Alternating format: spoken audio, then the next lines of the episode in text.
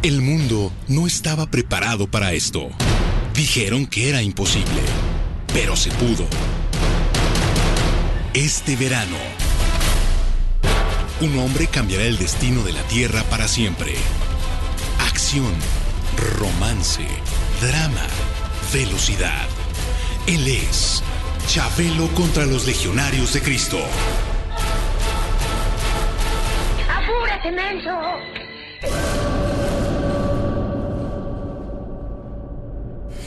Número 10. La textilera del mal. Una fábrica textilera abandonada se convirtió en una verdadera pesadilla debido a las extrañas manifestaciones que ahí ocurrieron durante nuestro trabajo de campo. Aquella madrugada, la constante eran las aterradoras psicofonías.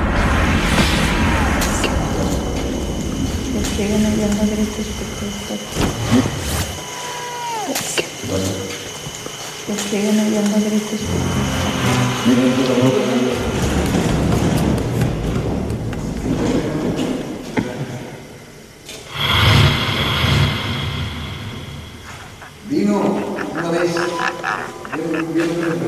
No. ¿Lo grabaste? Sí, claro que sí, lo escuché. Se está riendo alguien allá. Tosti. Buenas tardes, noches, mañanas, a la hora que sea que nos estén escuchando, señores. Bienvenidos al un charlavaria más. Un charlavaria muy especial. Porque como ya escucharon, ese charlavaria 4 me está diciendo Dani con los dedos. Con esos gruesos dedos de Dani. Este, charlavaria para- 4. Para nada hice la seña de los cuatro, me lo hubiera dicho y ya. Ya lo escucharon. Dani, ¿cómo estás? Muy bien, este, esperando ansiosamente que comience este podcast, que va a estar muy bueno. Bueno, ya, ya comenzó, mae. Acaban de escuchar también No, a no, Oscar. no, no, no, esto, esto no ha comenzado, espérese. No ha comenzado, ya me cagué. Acaban de escuchar a Oscar Krampus. Oscar Campos, el tocayo. ¿Cómo estás, tocayo? De nuevo, muy emocionado ya. Podcast número 4. Ya, gracias por. Uy, es que toda la gente que nos ha escrito y que ha seguido el podcast, muchas gracias, ¿no? Sí, Todos claro, ellos. claro, claro, claro. Y hoy tenemos un podcast muy especial. Eh, tenemos dos invitados directamente desde México. Y nos van a platicar. Nos los trajimos. sí. Pagamos boleto y todo. Impresionante ya, el dinero que está cayendo gracias al Patreon del podcast, ya 10 mil dólares por minuto, güey. Este, hoy vamos a hablar, el podcast es el, no- el número 4 y se llama Actividad Paranormal. Paranormal. ¿Por qué? Porque hoy vamos a hablar precisamente de todas esas experiencias paranormales, de cosas raras que a todo mundo nos ha pasado, algunos más que a otros, y que crédulos e incrédulos, pues, sufren de estas cosas, ¿no? Hoy están acompañándonos aquí, estoy muy agradecido con ellos, están Shaq Delgado y Toño Delgado, su hijo. Shaq lleva ya años haciendo investigaciones y en este y en esto asunto de lo paranormal. Muchos aquí en Costa Rica lo recordarán por el programa Universos Desconocidos que se transmitía en, en un canal nacional aquí en Canal 9. Y en México, en TV Azteca, también ya de otro rato de hacer programas de actividad paranormal. ¿Cómo estás, Shaq? Muy bien, eh, buenas tardes, noches, días. Y aquí vamos a estar un rato para platicar de cosas paranormales y encuentros ahí con esas dimensiones. Historias de esas. También está Toño, su hijo. ¿Cómo estás, Toño? Hola, muy bien. Ya estamos emocionados por empezar este programa para hablar de todo lo que nos ha espantado a lo largo de los años. En esa, en esa familia ustedes tienen ya como historia ya previa, ¿verdad? O sea, toda la vida han pasado cosas o han, han como... ah, son, son como sensibles ustedes por esas cosas, ¿no? Eh, bueno, fíjate que no es tanto sensibles eh, en ese sentido. Yo creo que, que a Toño sí ha, ha tenido como cosas más raras en cuanto a experiencias de, de vivencia y a mí en cuanto a experiencias de investigación. No, o sea, no te puedo decir que me ha pasado de todo, pero obviamente como he estado buscando las cosas, hemos podido experimentar diferentes situaciones. Pero a Toño sí, sin buscarlo, sí le han pasado cosas más curiosas. Sí, es algo, es, es- un, es un tema como bastante común en todos los países y en todas las culturas, ¿no? O sea, hay algo como que siempre coincide, más allá de qué idioma hables o en qué punto Claro. geográfico de la Tierra estés, siempre hay cosas que se, que, que se repiten, se replican en todos lados, ¿no? Y cosas que uno no puede explicar tampoco. Esa es la parte más gruesa, cuando no puedes explicar por qué está pasando algo, pero pues que está pasando. Y incluso hay cosas como documentadas, ¿no? Siempre la documentación es como difícil de hacerse porque son como muy peculiares. Pero sí está documentado muchas cosas, ¿no, Shaq? Sí, de hecho, eh, por ejemplo, lo que son las leyendas urbanas, que son como las primeras historias, eh, La Llorona, eh, historias como tipo La Cegua, eh, ese tipo de historias vienen técnicamente de hace cientos de años y se replican en cientos de países. Entonces no es algo tan estricto de una cultura. Uno piensa, es que la Llorona solo es de nuestro país o, o de esta zona. Creo que viene de República Checa. La historia de los primeros cuentos de, La Llorona viene de por ahí, de hace cientos de años. Entonces más o menos se van trasladando y más modernas se van actualizando. Lo hablamos hace rato con eh, las enfermeras en los sanatorios, con los fantasmas de cementerios o panteones, etcétera. Entonces sí se van como replicando historias dependiendo del tiempo o las situaciones que estén pasando. Sí, como dicen, siempre las historias, las leyendas tienen como una parte de verdad. Que de ahí fue donde se desprendieron y la gente le va agregando cosas o quitando. Pero de ahí siempre, siempre, siempre tiene como algo, una raíz que puede ser real. Y que coincide. A mí, a mí particularmente me ponen como inquieto o nervioso cuando las cosas coinciden. O sea, cuando es algo como que no se pudo haber puesto de acuerdo la gente y dices, cuando ¿cómo la- es posible? Como cuando la esposa de uno y, y uno tiene ganas de ir al baño. Y los dos van a cagar al mismo tiempo, Como ma, la- eso- el- eso es de miedo. La famosa. Que ya no aguante. Sí, exacto, güey. que ya no aguante, madre. ¿Qué pasa? Los dos cagándose, güey. Así es exorcizar al Como la famosa historia del, del- esa, la del, la del señor de sombrero de copa, que todo el mundo dice que lo ha visto. ¿Cómo es esa historia?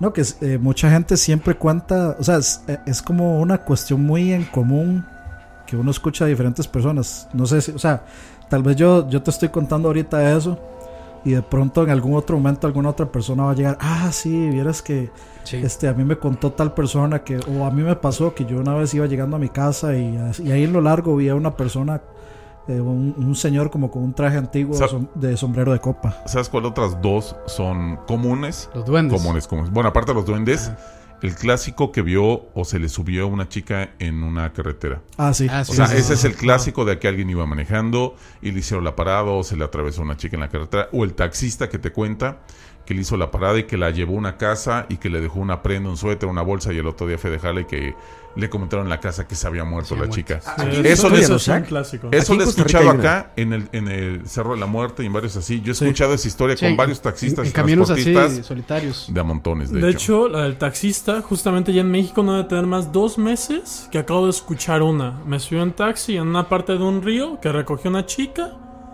Eh, la llevó como a, ¿qué será? Un kilómetro. Y cuando la va a dejar, oye, ¿sabes qué? Se me olvidó el dinero, que mañana pasa acá, te pago. Y otra, no, que aquí ya murió esa chava y que han venido varios taxistas. Ay, a nosotros nos contaron, por ejemplo, una vez, una- un, un familiar eh, mío, este, directamente me lo contó, se dedicaba a eso, a ser taxista, ¿no? Y en un pueblo, en Veracruz, en México, le tocó exactamente así, pero lo más cabrón, lo que tiene de cabrón esta historia, o sea, aparte de lo que tiene en común con todas, es que este güey, imagínate, lleva a esta persona que iba ensangrentada, porque le, dijeron que la acababan de asaltar. Era un, era un hombre, creo. Entonces, él siendo taxista, lo paran en la noche y lo ve ensangrentado. Él se espanta y le dice, llévame a mi casa porque me acaban de asaltar. Le dice, oye, pero estás viendo, quieres ir a un hospital o algo así. Y él dice, no, no, llévame a mi casa. Bueno, ¿dónde está tu casa? Aquí. Bueno, ya. Llegan ahí, este, llega en la noche, lo pasa a dejar ahí. eh, ya saben, como que se, se intenta bajar la persona esta, se baja él, tocan a la puerta, se mete y le dice, espérame, se mete y no sale. Y él se queda afuera como de que pedo, toca y toca y toca, no le hacen caso, toca y toca y toca, no le hacen caso. Va hasta el siguiente día a decir, oigan, pues es que lo que pasó anoche, a ver cómo está el señor este, y no me pagó. Y llegan y le dicen, este, ¿qué, qué, qué necesita usted? Pues que ayer traje a un- una persona así, así, así de esta edad, ¿no? Que nos dijo que la habían asaltado y la vine a dejar aquí. Sí. Y le dicen, pues es que fíjese que no es la primera persona que viene. Y esa persona a la que usted trajo se murió en un asalto hace 10 años, ¿no? ¿Qué es lo que hace un taxista seduciendo a la vida? Eso iba a ¿Qué es lo que decir hace yo. el taxista asociando a la Eso, vida? eso era lo que iba a decir yo, que la historia de taxi más horrorosa de aquí es de Ricardo Arjona. Eso estuvo bien, güey. No, Eso pero- estuvo bien. Pero, o sea, dejando, por, dejando de lado un poco lo paranormal, eso sería un buen timo. Sí, que alguien lo hiciera como para, Para- para no decir pagar, siempre, para no pagar. Hacerse loco y no Pero, güey, que llegues ensangrentado, güey, que lo hagas como comúnmente, yo creo que no, no o sea, Eh, se- se- tan eficiente. Ga- Gasta más en, en el... Haciendo todo el setting. O sea, ¿te acuerdas? Tú, tú me contabas, güey, o nos contaste varias veces de que Toño, tu hijo, veía de niño en casa de alguien que veía una mujer o algo Sí, así. de hecho, Ah, bueno, eh, lo puede Cuéntanos contar, eso, cuéntanos eso, güey. Mira, yo de niño era y que vivía en esta casa que estaba platicando hace rato, es una casa en el centro de, de Puebla. Este En mi cuarto, justo cuando yo estaba jugando, yo jugaba enfrente de un espejo. Yo tenía, no sé, mis juguetitos enfrente de un espejo. Y justo en la puerta que estaba a la derecha, unos 3, 4 metros, empezaba a ver a una mujer de blanco. No estoy precisamente seguro si traía una máscara o la cara rasgada, in- como ennerecida. Y me quedaba como plasmado durante un par de segundos hasta que ya no podía ver eso y me salía corriendo hacia donde estaba ya más gente y podía contar de mi pequeño terror. Eso fue por muy buen tiempo de cuando era niño. También en esa misma casa, cuando yo me bañaba, este, me salía de bañar y todo, ya me estaba vistiendo y sentía como una mano me acariciaba la espalda. Siempre que me bañé durante un par de años. Así como de 6 a 9 años, me pasó todos los días que me bañaba eso. Y casi siempre que jugaba eso. ¿Y, tú qué decías? ¿Qué, decía tu mamá, tu papá? ¿Qué- Al, qué- al principio como que me, me tenía un shock, ¿no? Como que entraba en pavor. Pero ya, ya después como que te empiezas a acostumbrar a que pase algo y lo tomas como de manera más... Es más, hasta tendré una curiosidad y empiezas a voltear a ver qué pasa y empiezas a ver qué pasa y empiezas a como que atentar para que sucedan más cosas. Pero ya es después de acostumbrarte un tiempo y obviamente si no... O sea, también si no sientes tan feo cuando tientas cosas o que Como que pasan no te algo- hagan nada malo. Ándale. Porque como tal nada más me observaba, nada más como que me tocaban y cosas por el estilo. También yo era el único niño de esa casa y todos eran mucho más grandes. Y Shaq, y regularmente dicen que los niños son más perceptivos, ¿no, Shaq? Eh, suelen decir que niños y, y moribundos son gente muy perceptiva, de hecho. O sea, de hecho, la mayoría de, de la gente que está convaleciente, que está a punto de morir, suele ver fantasmas o suele hablar, decir, es que ahí está mi mamá, ahí está mi hermano, ahí está eh, tal persona que viene por mí, sí, ahí está. Y los niños suelen también ser muy perceptivos. De hecho, hay un, en, la web, en las redes, rondan como varias posts muy interesantes que hablan como eh, qué es lo que verdaderamente los niños, cómo los niños describen a sus amigos imaginarios, o sea, como los, los descripciones más terroríficas de amigos imaginarios de niños. O, o cosas que les hablan, como dices, ah, es que mi amigo imaginario me pidió que este que matara a toda mi familia o que ahorcara a mi hermano. O sea, sí hay historias documentadas por psicólogos que pasan ciertas cosas así. Entonces, realmente se vuelve como más creepy cuando un niño narra todo eso y cuando los niños actúan como de esa forma. Sí, uno no espera que un niño mienta con ese tipo de, de- de cosas. Porque aparte tienen detalles muy complejos. O sea, no sé te acuerdas, Roa, una vez acá fuimos a entrevistar a un niño, eh, no sé, tendría como 11 años más o menos.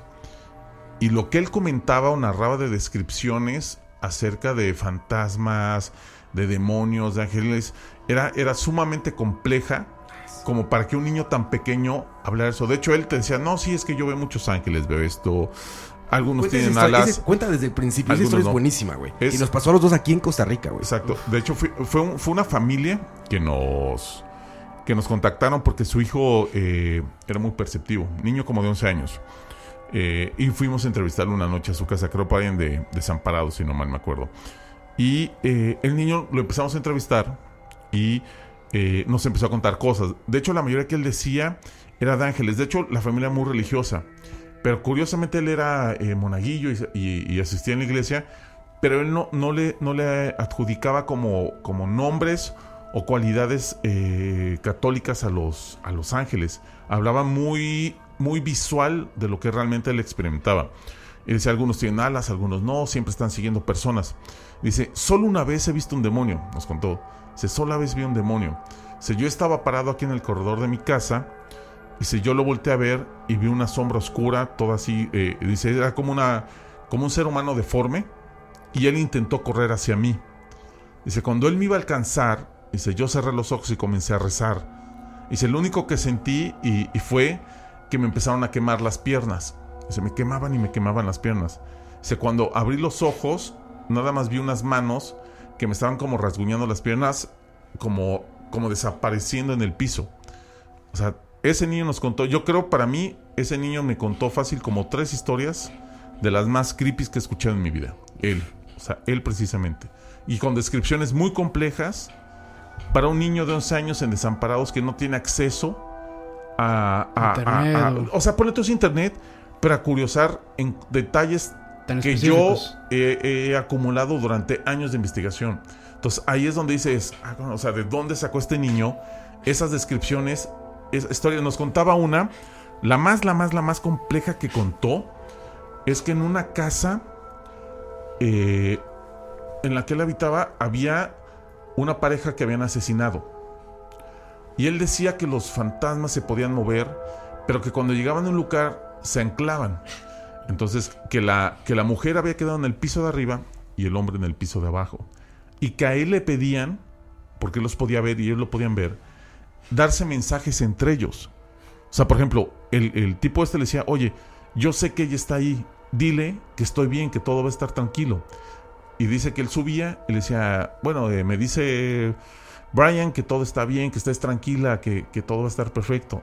Y él le decía, sí, dile que es, yo también estoy bien, que, que pronto nos vamos a ver. Y bajaba. Él dice que estuvo un tiempo así, mandándoles mensajes entre ellos, hasta que en algún momento, digamos como que, que entraron en la luz y ya los dejó de ver, como que se pudieron unir. Él hablaba mucho siempre de eso, ¿no? De como Sí. de oscuridad y luz. Sí. Siempre decía como que hay unas, o sea, decía, de- del, del tipo de seres que veo, decía, hay unos que se ven como blancos, como iluminados, decía, no me dan miedo.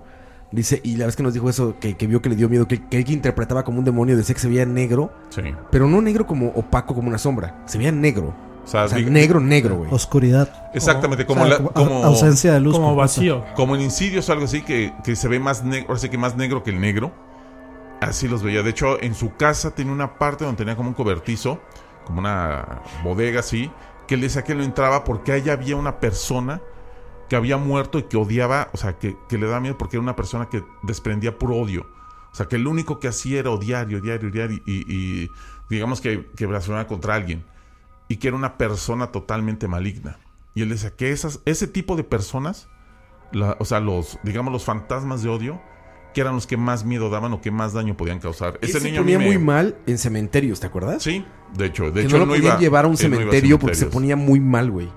Porque según él... pues, Ma- mal, digamos, ¿en qué sentido? Se mareaba, se empezaba a sentir mal, les decía, Decía que ya no que- quería estar ahí, güey. O sea, digamos que él decía que era tanta energía o tantas personas intentando hablar con él que él se sentía mal. O sea, la, la verdad a mí fue, esa, ese, ese niño fue una de las personas más impresionantes que yo he conocido en mi vida. O sea, al- algo así como sexto sentido. Para Haz de cuenta, para haz de cuenta, idea. o sea, él era como un sexto sentido. De hecho, también nos contó una vez que estaba, que fue un cementerio y que se le acercó una persona, un fantasma, un ente, y que le dijo, oye, ¿sabes qué hora es? ¿O qué día es? No, ¿qué día es? Y le dijo, sí, está el día de tal año. Y dice que lo único que hizo esa cosa fue suspirar y desaparecer. Le dijo, ah, bueno, suspiró y desapareció.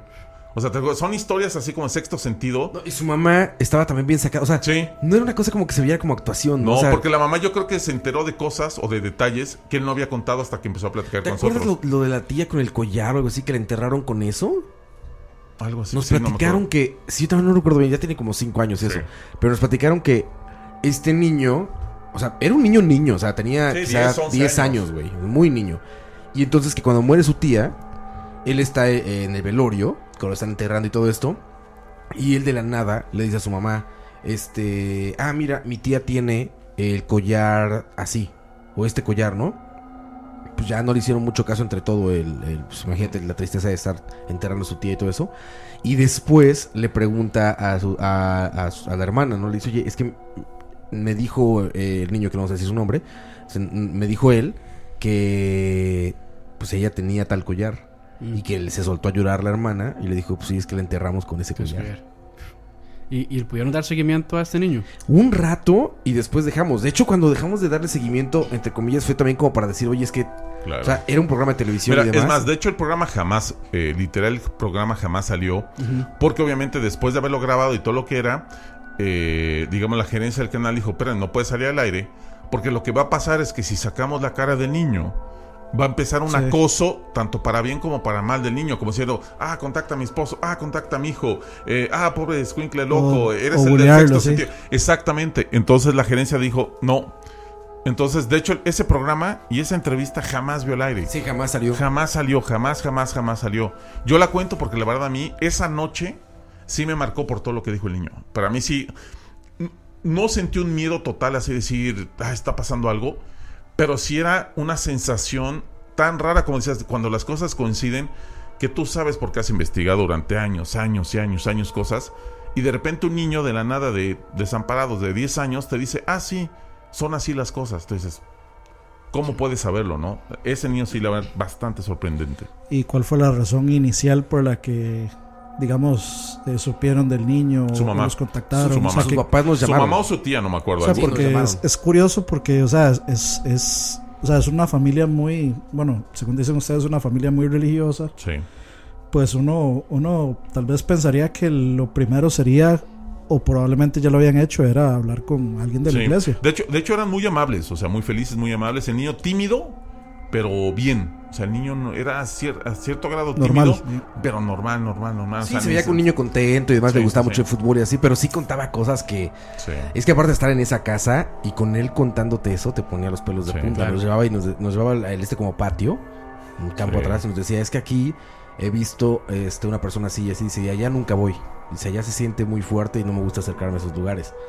Y tú así de, no mames, cagándote para adentro, güey. De eso... Se puede científicamente. Exactamente. De- en, en- en- en ese sentido, y cuando llegó la reunión clave para decidir eh, dejar de meternos tanto o dejar de meter personas eh, inocentes, por así decirlo, a este tipo de grabaciones, fue por lo mismo. Empezaron a suceder tantas coincidencias en los casos que estábamos grabando y comentando que llegamos a una paranoia de decir casi casi detén el coche porque nos vamos a matar. O sea, llegamos a una paranoia total de todas las coincidencias que estaban sucediendo alrededor de ir a grabar. O sea, todo eso fue como ir a un lugar y de ir a un lugar nos empezó a desencadenar, a, a- a desencadenar, ir a dos, tres lugares vinculados al mismo lugar y que parecía, lo voy a decir de esta manera, parecía que un brujo, que al final de cuentas parecía que, un, que alguien se estaba como burlando de nosotros o nos estaban guiando a llegar a un punto. O sea, porque todo era, empezó a ser rarísimo. Algo así, digamos, tipo Hansel y Gretel que van dejando pistitas para Haz de a- cuenta. O sea, no en ese sentido, pero fuimos a una grabación y pasaban cosas. Punto. Fuimos, documentamos algunas cosas interesantes, fotos de, de rasguños y eso. Después fuimos a otra casa que fue donde yo creo que le metieron uno de los primeros reales sustos a Roa. sí, no, me En cagué, una güey. casa donde había una señora con varias hijas y en uno de los cuartos de atrás una de las hijas eh, decía que la molestaban y la espantaban muchísimo. Yo me meto a grabar solo con una videocam. Estamos grabando y le digo a Roa, ve a ver, o sea, métete y graba solo porque yo he escuchado como cosas, pero no sé si soy yo.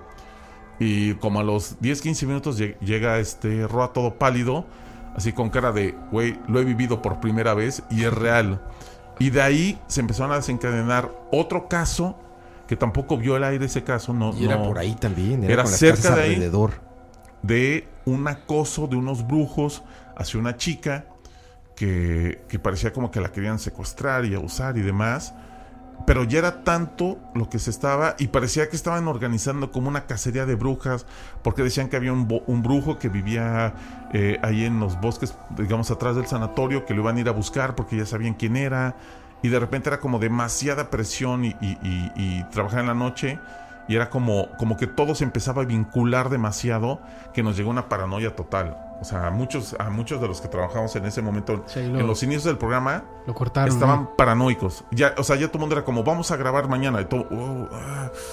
Eh, o sea, iban a la fuerza técnicamente, ya no Claro. era como lo mismo, porque ya, sentían esa presión. Y Roa, ¿qué fue lo que te pasó? Güey, estuvo súper cabrón. No, vamos a esta casa, güey, donde está la, eh, pues, la familia esta que nos había pasado. Yo literalmente iba produciendo el programa, ¿no?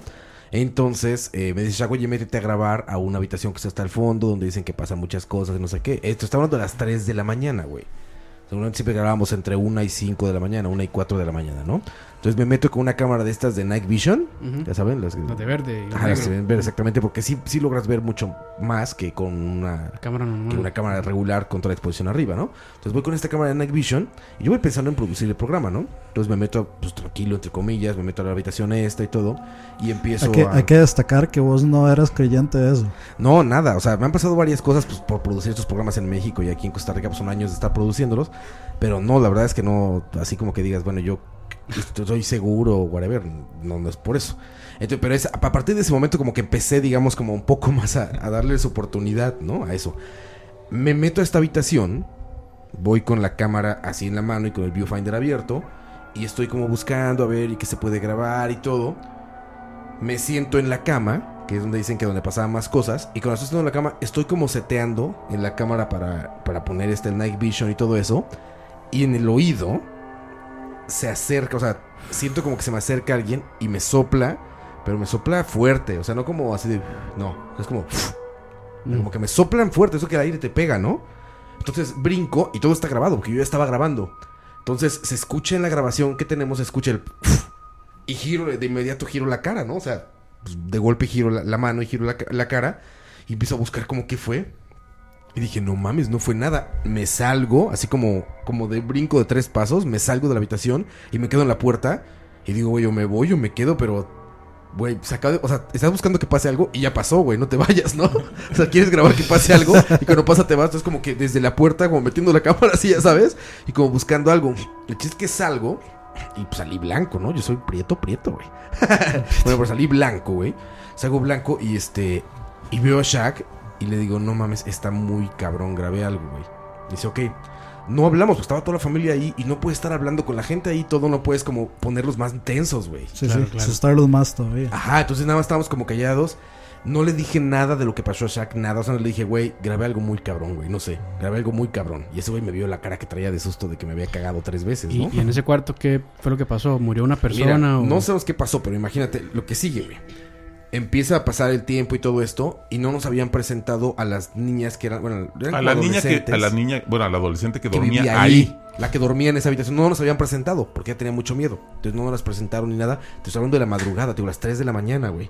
Ya estamos sentados ahí hablando con ellos para, pues, para que nos platicaran más qué detalle, no sé qué. Y de repente yo empiezo a contarles, ¿no?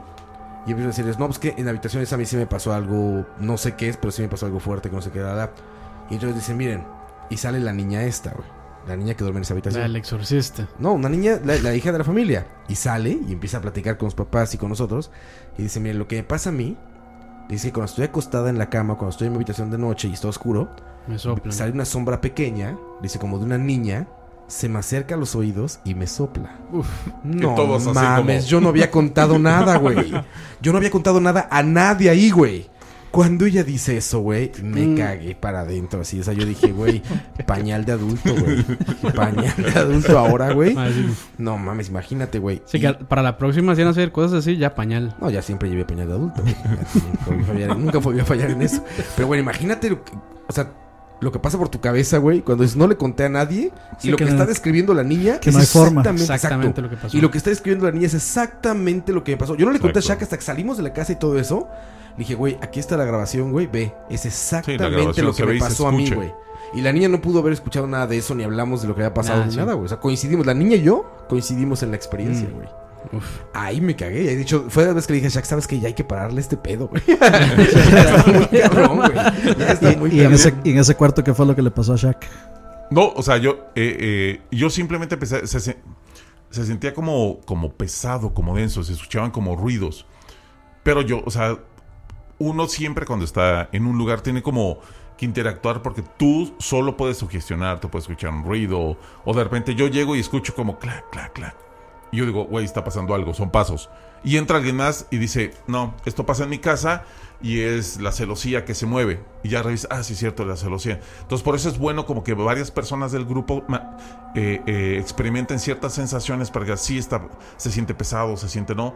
Y esa vez yo sentía como algo denso, como cuando algo va a pasar en ese momento, que es como cliché de película, pero sí se siente como el frío, como el silencio, como la oscuridad. O sea, algo cambia que sientes que algo va a pasar. O sea, tú sientes que algo te va a cargar. O sea, Sí, ya lo es- sabes eso que va lo a pasar. mencionan, eso lo mencionan muchísimo. Eso como que de pronto la temperatura baja un Sí, montón sí. y que el aire se siente pesado y cuesta respirar. Los eso lo olores, los olores a veces cambian. Huele como azufre, tal vez. De- cambia, o sea, puede cambiar de flores, azufre, a, a pestilencia, como a podrido, alcantarilla, buenacaño. Cambia mucho los olores, pero sí suele haber manifestaciones antes de.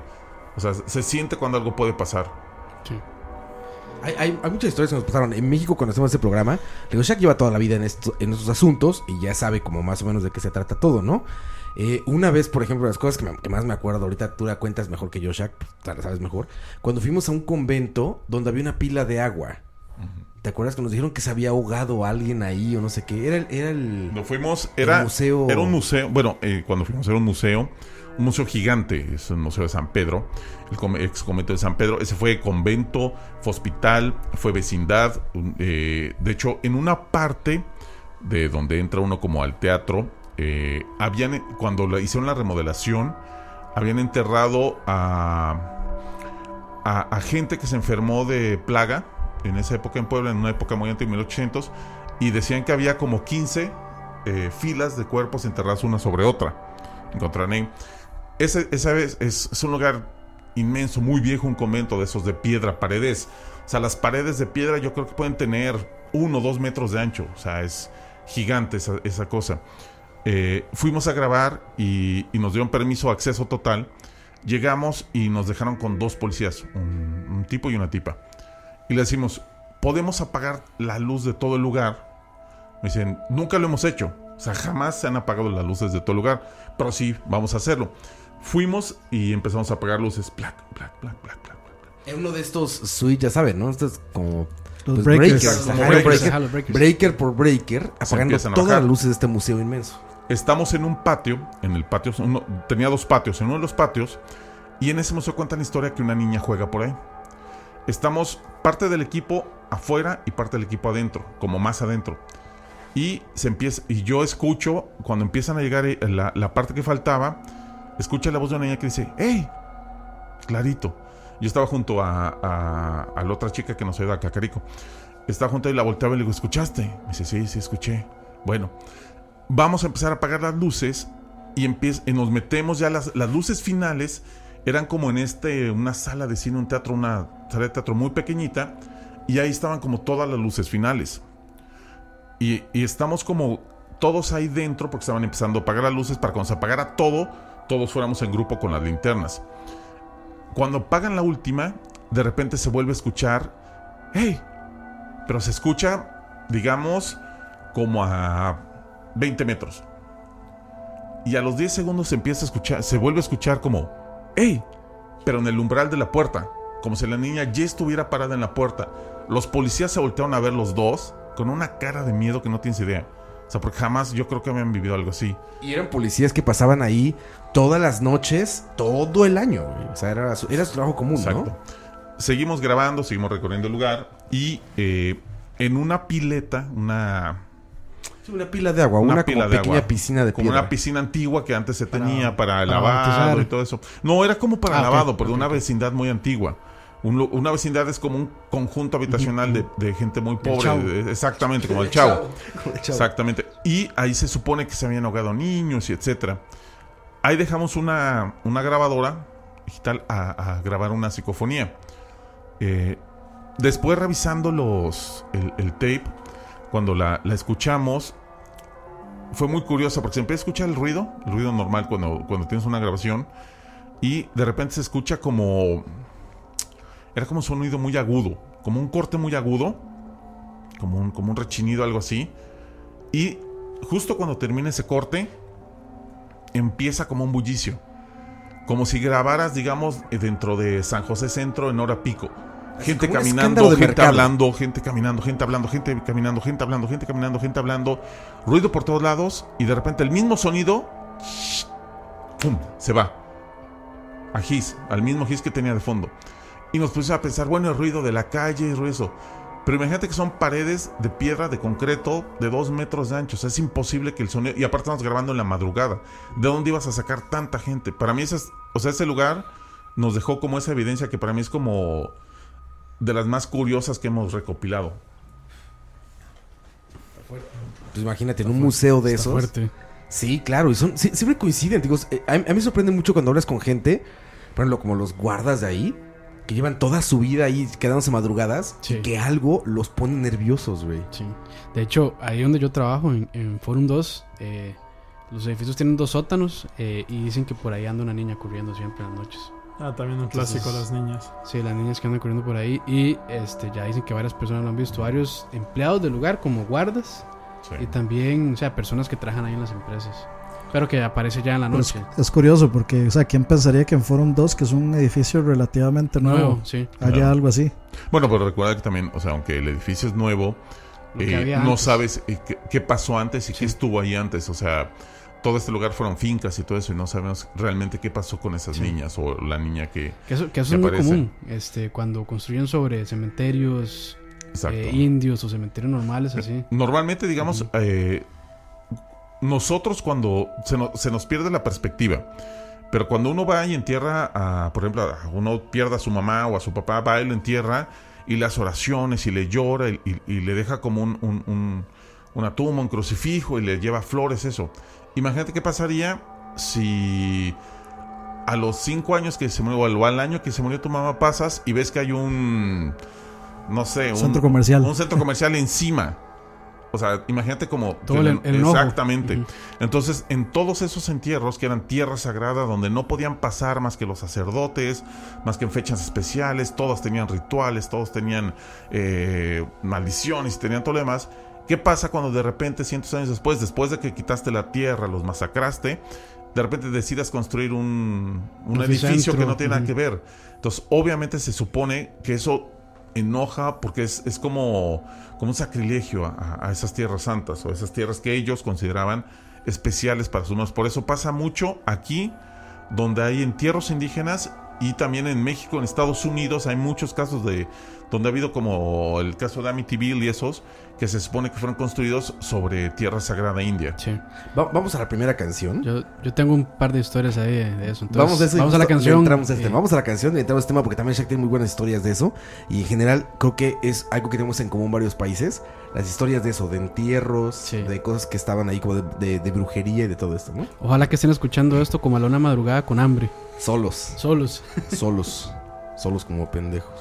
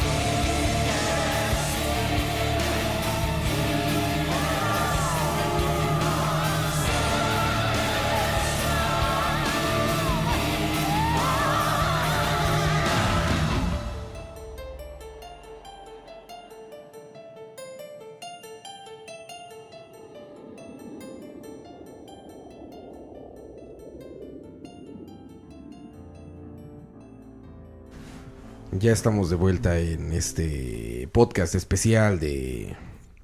Pues, ¿cómo le podríamos llamar? Este. Pues ya le pusimos actividad paranormal, pero creo que se Paranormal. está. Paranormal. Pero se está poniendo sabroso, ¿no? Está Está, poniendo- agarrando ya sí, sí, un tono que ya yo ya. Ya- ya salir corriendo. Casi que no podemos hablar ya. de- Por cierto, este, si no reconocieron este, esa canción, es el tema del exorcista, pero Es un arreglo. un arreglo metal muy bueno, por Sí. cierto. Buena la canción, para relajar un poquito los nervios después de estas pláticas. Shaq, estábamos empezando a hablar de cuestiones como entierros, Profanación de tumbas. ajá, Sí, eh, sí. brujería y todo eso, ¿no? Es algo muy común actualmente, ¿no? Ac- Bueno, no, no actualmente, pero sí, sí es algo muy común. De hecho, eh, yo creo que fácil el 90% de casos que alguien puede experimentar algo paranormal o algún suceso ya fuerte tiene que ver con brujería. La brujería es algo raro, o sea, yo creo que tiene gente que cree, gente que no cree, gente que va y paga dinero, gente que no, pero también es como las historias estas. Hay mucha gente que te cuenta cada historia relacionada con brujería que es difícil no creer. O sea, son cosas tan raras con coincidencias tan extrañas que te, eh, que te dicen, fíjate que a mí me pasó esto, me pasó esto, sufrí abortos, eh, no podía quedar embarazada, pasó esto, y nos topamos con una persona que dijo que era vidente y nos dijo que rascáramos en tal patio de la casa o nos subiéramos ahí en, la, en, el techo y encontramos un frasco con, con líquido, con sangre y eso, y desde ahí cambió nuestra vida. O sea, las coincidencias cuando pasan esos casos de son tan grandes que pareciera como que no puedes dejar cuando menos de dudar, decir, pues sí, creo que puede ser, o sea, creo que puede ser. Todos los puntos conectan sin, sin, como que sin excepciones y sin peros. Claro.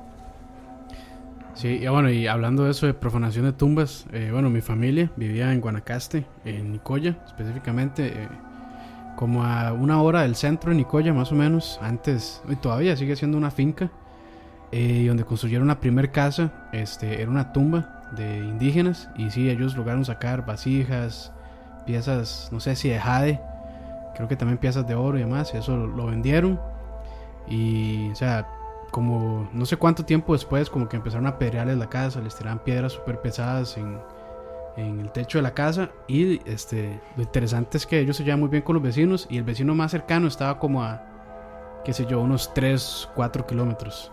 Y eso pasaba siempre como a la misma hora en la noche. Este, entonces, y ah, bueno, también otro, otro muy típico aquí en Costa Rica que es como ver eh, como bolas eh, De fuego. de como de fuego así en moviéndose rapidísimo por, por la casa. Este también vieron como pájaros antropomorfos. O sea, vivieron muchísimas cosas que se dieron a partir de esa Explica profanación el de esa término tumba. antropomorfo. Eh, perdón, es como digamos eh, pájaros con, como con propiedades eh, huma- Humanas. humanas. Sí, fíjate que es curioso que lo cuentes. Yo hay un... e- En, en la parte de, de las montañas de la sierra, donde se supone que habitan brujos en, en- en México, eh, la mayoría cuando ven un pájaro como un... ¿Cómo le llaman acá? Los opilotes a los... Ajá. Sí, Sí, sí. sopilotes, ¿no? Cuervos. No, a los sopilotes, los, los carroñeros, estos son Ah, sopilotes, sí, ¿no? sí, sopilotes. Este, cuando los, los ven sopilotes como extraños y comportándose raros, los, los cazan porque dicen que son brujos o brujas transformados. Y, es, y las de las bolas de fuego, también yo lo he escuchado, no tienes unido en un Sí, sinfín de es lugares. muy común. En un sinfín de lugares. Sí. Y este, bueno, no sé qué más. eso creo eso que- no estaba, no fue discutido antes por si acaso. o sea, esto no estaba arreglado. Sí, no, este, eh, también, este, creo que una vez a mi abuela, mi abuelo, mi bisabuelo, perdón, eh, él era alcohólico, entonces siempre que le pagaban era típico fiestero que se iba a tomar todo el salario en, en guaro, en alcohol. Este, ya mi abuela una vez cansada de eso, eh, lo que decidió es como asustarlo cuando llegara a la casa. Entonces, este, ella se quedó despierta toda la noche. Y en ese tiempo lo que eran como el ranchos. Entonces la parte de abajo era como la cocina y la sala. Y la parte de arriba eran los cuartos. Este, y eso también me lo contó mi bisabuela y mi abuela en momentos distintos. Entonces ahí sí me puse a pensar un poco. Y fue que, este, bueno, mi abuela se quedó despierta, mi bisabuela, para asustar a mi abuelo. Entonces dice que ella escuchó todo, siempre andaba con el saco, donde andaba las cosas, el machete y otras cosas de herramientas que usaba.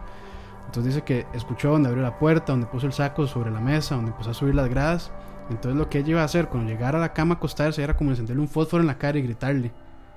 Y entonces en ese momento, cuando ella ya sintió que se, acercaba a la cama, encendió el fósforo, gritó y no vio nada. Y las únicas dos personas que estaban despiertas eran mi abuela y mi bisabuela, y las dos me contaron lo mismo. Y después de eso, este, ya dicen que como dos horas después llegó mi abuelo y pasó lo mismo, y que ya están súper asustadas ya, y que y dejaron la candela encendida para ver qué, qué fue lo que pasó, y ya era mi abuelo. Entonces, o sea, fue como una manifestación así bastante, bastante extraña, y a mí lo, lo que me llamó la atención es que me lo contaron casi, casi que igual, la misma experiencia, las dos, pero en diferentes momentos. Entonces, Sí, y, todo eso, bueno, como les conté antes, se, empezó a dar después de que ellos profanaran esas tumbas. Y fue tanto así, ese tipo de sustos y de cuestiones raras que les pasaban, que ellos tuvieron que moverse a otro lugar de-. De, la propiedad. Se fueron de esa Se casa fuer- se fueron de esa casa, de hecho, todavía están los cimientos de la casa, está como destruida, digamos, pero están los cimientos y ahí le, llamamos, los de la familia le llamamos el sitio viejo. Y si uno llega ahí y se ve, se siente pesado, este, sí, un ambiente muy, muy extraño. Ahí por lo general es bastante cálido por ser Nicoya, pero Sí. ese, ese lugar en, en específico se siente como un poco... Es bien importante, ¿no? frío, de, sí. de cuando se sienten cosas. O sea, Sí. todos hemos pasado por eso. Sí. Que llegas a algún lugar y no es que... de- o sea, hay lugares que, que dan miedo por lo tétricos que son. O sea, lugares oscuros, viejos, así, pero no se siente algo. Y en cambio hay lugares como súper normales. Sí, como una finca, bodega sí. X, lo que sea. Sí, lo que sea. Y se siente súper raro, ¿no? De hecho, estaría súper interesante ir a dejar una grabadora ahí para ver si se, si Claro. se, si se dejan, este, si se escuchan... Sí, y de hecho eso, eso te iba a decir que, que en, en ciertos casos ese tipo de, situaciones tan fuertes que mucha gente acaba mudándose y abandonando ellos- casas. ellos hicieron eso. O sea, Ujú. literal. Y a veces son casas grandes y, y- y- y no importa lo que haya costado porque hay gente que llega al punto que no tolera esta experiencia. O sea, a mí personalmente te lo puedo decir. eh, hay tantos y tantos y tantos y tantos mensajes ¿sabes? que tienen historias que te cuentan que hay gente que te, que te la cuenta de una forma tan desesperada que tú dices, o sea, Sí. algo sí le está pasando, ¿no? De hecho, bueno, mi familia se movió, o sea, se movieron como a no sé cuánto, o sea, bastante lejos, como a unos, no sé, tal vez 40 minutos de distancia a pie de la casa y dice que todavía seguían experimentando este cuestiones así extrañas, que no tan fuertes, pero que sí. Y Dice que como que ya cuando se acabó fue cuando ya ellos, mis, mis tíos dejaron como de profanar tumbas y de sacar ahí vasijas y demás para venderlas. Cuando ya cuando ellos de- o sea, dejaron esa costumbre o esa, esa cuestión, ya dejó de pasar ese tipo de, de manifestaciones. En Puebla, eh, bueno, en México es, es como bastante común que nos contaran eso, ¿no? Sí. O sea, que nos dijeran, es que aquí dicen que hay dinero enterrado. Dicen que mi abuelo este, eh, hizo tal cosa o De dejó hecho, tal hay cosa. gente, o sea, hay gente que tiene esa profesión. O sea, hay gente que se dedica A profanar. a profanar y que dice, no, espérame, yo te voy a sacar ese tesoro, tú me das el 10% o el 20% y yo voy a hacer que nada pase. O sea, yo lo saco y yo te doy tu parte. O sea, porque mucha gente sí que, o sea, cree y tiene la, la idea de que ese dinero no debe ser tocado porque tiene un fin específico o muchos están rodeados de envidias, de tragedias o etcétera, Así ¿no? que al momento de profanarlo puede Hay- desatar una maldición. Exactamente. Hay, hay una leyenda en particular que es la del charro negro. Que se supone que cuando aparece, ah, en el momento donde atraviesa una pared o se mete hacia en a- algún lugar en particular, en ese lugar donde se metió hay un tesoro, hay dinero, hay cualquier tesoro, tesoro cual sea, pero que no se puede tocar porque tiene algún tipo de problema. Entonces mucha Una gente maldición, algo así.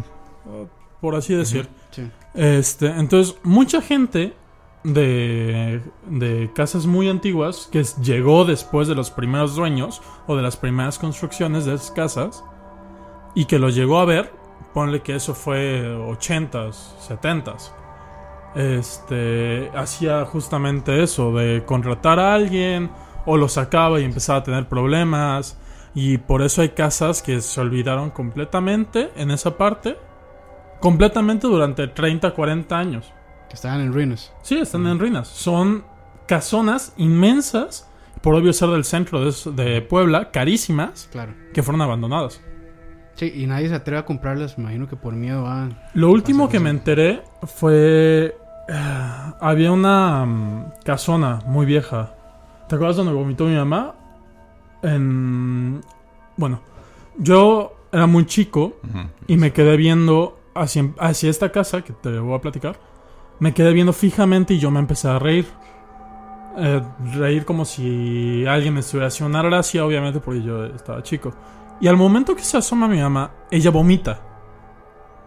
Y la tiene que llevar mi papá cargando a la casa porque ya está fatal. es Tipo presión baja, todo, todo, todo mal. Esa casa después fue comprada por el dueño de un bar y la convirtió en un super bar. Pero durante los cinco primeros años de ese bar, a las 10 de la noche cerraba porque decía que no se podía quedar nadie a las 10 de la noche. Porque pasaban cosas. Sí. Verga. Mierda. Y es que con eso está lleno. O sea, de- son todas las ciudades coloniales, ¿no? Tienen mucho eso. Aquí en Costa Rica nos sorprendió que nos pasaran tantas cosas. Que la gente nos hablara, ¿no, Shaq? sí. Con Sí, tantas sí. cosas. ¿Te acuerdas mucho de una casa que no se me olvida? Que olía como a azufre. Bueno, no sé, como Sí. entre. O sea, parecía Sí, como sí, sí. orines de animal y. No sé, olores Ah, horribles, ¿te acuerdas? Y era horrible estar ahí. De hecho, fue un lugar que tenía como, como una bodega en la parte posterior, una, como un departamento donde creo que tenían una persona que creo que también tenía un problema con, con, el, alcohol o algo así, no me acuerdo. Y abajo era una bodega súper descuidada. Y arriba tenían una cama donde luego llegaba a quedar esta persona. De hecho, ahí también la sensación era súper, súper densa, era muy pesada. eh, se siente como el, el desahucio de una persona, como, como, como se puede sentir lo que posiblemente una persona en ese estado, eh, las voces que puede estar escuchando, ¿se me entiendes? Como esa sensación de qué es lo que piensa en una depresión un alcohólico cuando está con esas voces en la cabeza. Son esas sensaciones que para mí, cuando llego a esos lugares, es, es como que lo que se siente, como esa pesadez de, de seguramente todo lo que piensa, de, de qué voy a hacer, me voy a matar, eh, no sirvo, todo lo todo. entonces se, se vuelven sensaciones súper, súper densas. Que, ¿Tú estás de acuerdo en que, eh, o sea, que el sentimiento, digamos, como gener- general de las personas influye como en el ambiente? Yo creo que sí. O sea, yo, yo, yo creo que sí. Y sí influyen en. eh, o sea, influyen en el sentimiento de lo que eres, con quien te juntas, de tus amistades. O sea, si tú estás todo el tiempo con personas eh, eh, depresivas y eso, vas a acabar deprimiéndote. O sea, si es, si es real eso. O sea, si Sí. realmente que, que Sí, estar sí. con personas más alegres te alegra el día, estar con personas que se enojan te, te echa a perder el día y estar con alguien depresivo, con, con algún enfermo, con algún drogadicto, con algún este alcohólico, te lleva a una depresión durísima. O sea, no solo se enferma la persona que cae en un estado así, sino el que está con él también entra en un estado durísimo de depresión que son muy difíciles. Y eso es toda energía. De hecho, en, en todos estos medios les llaman como tulpas, que son como, digamos, los, los fantasmas que no son fantasmas, que no fueran seres, sino es la manifestación de energía de una persona. O sea, se supone que los monjes tibetanos y todos ese, ese tipo de personas pueden proyectar tulpas de energía como guardianes. Pero también el odio, la depresión, la tristeza profunda, el abandono puede generar, digamos, como, como un ente que solo sea pura depresión y que provoque depresión y provoque como, como esas ganas de colgarse o de, o de- de tirar todo a la mierda a alguien que esté habitando en ese lugar. Esa es la misma teoría de los sanadores, ¿no? Como tal del sanador en general, de proyectar la energía que la persona tiene hacia sanar, hacia mejorar algo, hacia lo que sea que Exacto. tenga planeado hacer. Creo que es la misma Sí, es, teoría. es- es- es una teoría muy similar. O sea, como que influye, digamos, que tal vez una persona que uno conocía que estaba bien y era feliz o era normal, de pronto Claro. Se aísla y anda deprimida siempre o anda Sí. molesta siempre. O sea, o- de, de hecho, por ejemplo, hay muchos casos, sobre todo en Estados Unidos, que tienen mucha esa fama de asesinos seriales, que tanto representan las tulpas de una casa donde sucedieron eh, Asesinatos. homicidios, asesinatos, donde vivió un monstruo de esos, que las casas las derriban y las borran como para que no esté esa imagen y no genera alrededor toda esa, esa negatividad que representa Sí. eh, tener eso. ¿sí me entiendes? Es como tener, lo voy a decir muy gráfico, es como si hubieran matado a tu hijo eh, y tuvieras todos los días las fotos de la morgue o de policíacas de tu hijo descuartizado. O sea, esa, imagínate cómo, o sea, qué energía o qué sensaciones puedes estar desprendiendo todos esos días. Entonces, normalmente suelen derrumbar esas casas o, o derruirlas Sí. para que esa imagen desaparezca y nadie tenga como noción de que eso pasó, porque sí llegan a afectar durísimo a las personas, bastante fuerte. Y hay como, como acciones muy específicas. ¿sabes? Lo- hace rato platicábamos con Toño, por ejemplo, ¿no? Que dices, ¿Te acuerdas, Shaq? Mucha gente nos decía que estos, estos como fantasmas, por así decirlo esto, es como tener una cinta magnética. O sea, para explicarlo de cierta manera como científica, así se le puede llamar, que es como una cinta magnética, como un tape.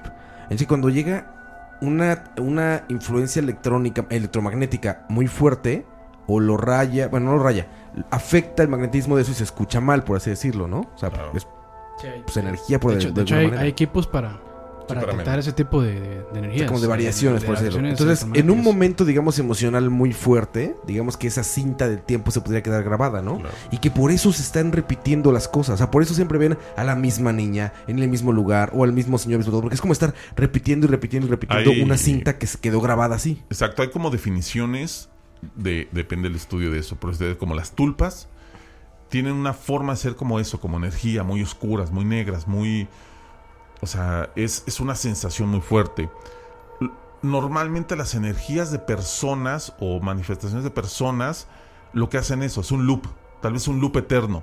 Entonces por eso que mucha gente dice, ah, es que vi a una persona, subió la escalera y desapareció. O aparece a esta Exacto, hora en ese exacto. lugar, ¿no? Entonces, 20 mil personas durante 100 años van a ver haciendo lo mismo a ese fantasma. Pero posiblemente en, esa teoría solo sea eso.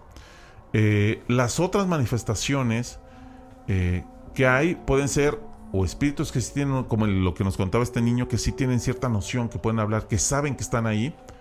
Y como dicen, la, otra que son como los entes demoníacos, como dicen, lo, lo explica este famosísimo de los Warren, que son seres que jamás existieron como en formas humanas. O sea, siempre fueron una. siempre fueron un demonio. Y que su manifestación varía dependiendo para poder eh, aterrizar a una persona. Puede presentarse como su mamá, puede presentarse como un niño, se te puede presentar como un perro, se te puede empezar simplemente nada más eh, rasgando las puertas en la noche y de ahí va en creciendo, creciendo, creciendo hasta posiblemente eh, algo muy fuerte. Las, o- lo- los que traen como lo que llamas de brujerías, los que traen cosas de brujerías normalmente son gente que usa la necromancia. ¿Qué es la necromancia? Un brujo agarra, eh, usa partes de la persona que va a enterrar, que va a, amarrar, y le pide a los muertos, a un muerto, que vaya y que mate a esa persona. Y normalmente sucede eso, normalmente hay ataques, hay ataques muy fuertes, ataques físicos ya. Y puede haber hasta, hay, hay casos de hasta abuso y todo eso, que sienten que, que hay, hay seres que abusan de ellos y los lastiman y amanecen con rasguños y moretes. Eso ya es como algo de lo más extremo, digamos, en ese sentido. Pero es lo que le llaman como la necromancia. Son gente, y de hecho en, en muchos es- lugares las personas que cuidan los, los cementerios llegan a encontrar en, en las tumbas o en las criptas eh, jarras o frascos con animales sacrificados, sangre, fluidos. O sea, el, el cóctel es bastante grotesco de lo que está formado eso. Ustedes han oído esto de que hay personas que dicen que siempre se despiertan en la noche a la misma hora, como a las 11 y 11 o cuestiones Sí, así. sí, sí, sí. Eso sí lo he oído muchas veces. Las que era como tres. Como a las 3 o hay una hay hora gente que dice, 44. hay gente que dice que es como a las 11, a la 1 y a las 3 más o menos. Cuéntanos de eso, Jack. Tú me acuerdas que me explicabas por qué era la hora de las 3 y por qué es que... Sea, por qué interpretaban al menos que eran las 3 de Hay, la mañana. hay diferentes o- horarios. Eh, ahorita no recuerdo muy bien porque es muy técnico el, el- el explicarles. Ahorita lo voy a investigar y después se los, se los paso. Lo que dicen normalmente a las 3 de las... De las eh, eh, o ese tipo de hora de la madrugada, esos son como unas analogías a la hora que murió Cristo, etcétera, y son como, como burlas, digamos así, lo de, los, de las manifestaciones. Y en el otro sentido de lo, de lo paranormal, hay ciertas horas como a las 11 y eso, que eh, eh, eh, se, se crean portales y se cierran portales, que es por eso que se puede ver como esa, esa transferencia de datos, digamos, esa transferencia de cosas, que es por eso que puede haber como horas específicas donde uno de repente como, como que Sí, se despierta. despierta y, y súper como al- alerta, digamos. Sí, sí, sí, sí. O sea, despierta de pronto. Sí, Pero sí, son sí. cosas que a través de la historia se han mantenido. O sea, lo que decíamos, hay ciertas horas que coinciden, ¿no? O sea, Sí. que la gente dice, a esta hora pasa esto. Sí, O a y que, esta hora y que sí. les pasa como varios días seguidos o un día en específico a la semana. Es así como... pf, ay. Sí, sí, sí, es que, O que cada vez que raro. voltean a ver el reloj es. O sea, La misma hora. Sí, la misma hora. es la misma hora. Sí. O sea, hay gente que despierta en la noche y ve el reloj y es como, fuck, las 3. Por eso mejor no tener El reloj. día, fuck, las 3, no. De hecho, eh, en todo este sentido, cuando uno duerme, lo mejor es no tener ninguna corriente electromagnética. Me refiero a no tener tomas en la parte de la cabeza, no tener celular, todo eso.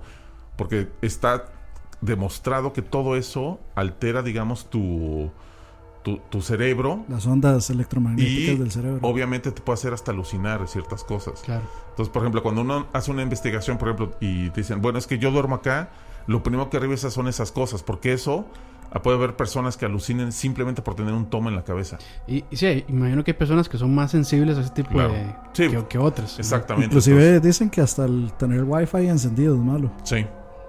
Bueno, sí, esas las conspiraciones ahora, de ahora uno, sí, ahora uno pasa con wifi todo el día. Ah, dicen que genera dolores de cabeza y todo. Sí, sí, sí. Sí, hay gente que dice que sí, que, que desde que empezó a trabajar Pues en está- oficinas con wifi o... Está llenísimo de Claro. ondas electromagnéticas Sí. que obviamente son invisibles a la vista. Sí. Pero si ves, o sea, si ves el, Es el que- espectro es que- radiofónico, Es que digamos, uno enciende, de ondas, uno enciende el celular en el barrio, en la casa, y son cinco señales de wifi que le llegan. Mínimo. No, y, y te imagínate, es como radio, televisión, Más todo eso, sí. este, telefonía, wifi, eh, Waifu. No, digo, Waifu. y eso, y eso es lo que ve, o sea, lo que conoces. Más todas las señales y todo lo demás que se manejan militarmente y de Claro. comunicaciones satelitales y todo eso que viaja por todos lados y que y aparte más obviamente todo lo que maneja el universo, ¿no?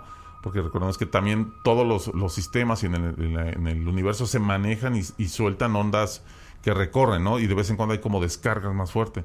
Entonces, sí es, sí, sí hay como esa teoría de por qué a veces hay gente que puede alucinar o, o ver otras cosas y otras no, si se cambia de casa, si se pasa. O sea, es un tema muy complejo, pero que reúne también tantas, tantas y tantas y siglos y siglos de gente que te dice, yo, tú dices, bueno, sí es que el wifi te puede hacer ver fantasmas, sí, pero ¿qué pasaba cuando no había wifi? Sí. ¿Qué, pasía, ¿Qué pasaba cuando no había televisión, cuando no había radio, no había, no había esas antenas, ¿no? Entonces, Cuando ¿qué no había luz. No había luz, ¿no? Entonces, ¿qué los hacía alucinar? ¿La oscuridad entonces? O, entonces y son las historias muy, muy cíclicas, entonces...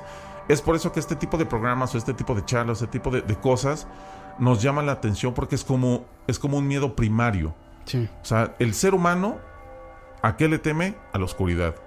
O sea, porque nosotros, Sí, el miedo a la- cu- cuando a la en el inicio, en el inicio de, de- de- de que fuéramos humanos, el que se fuera el sol era el mayor miedo. Todo- Todos los demonios, todos los dioses oscuros vienen con la caída del sol. Entonces, obviamente, nada más esa sensación de perder eso ya genera un miedo ancestral en nosotros. sí, tus depredadores Exacto. que, que están hechos para ver de noche y tú no.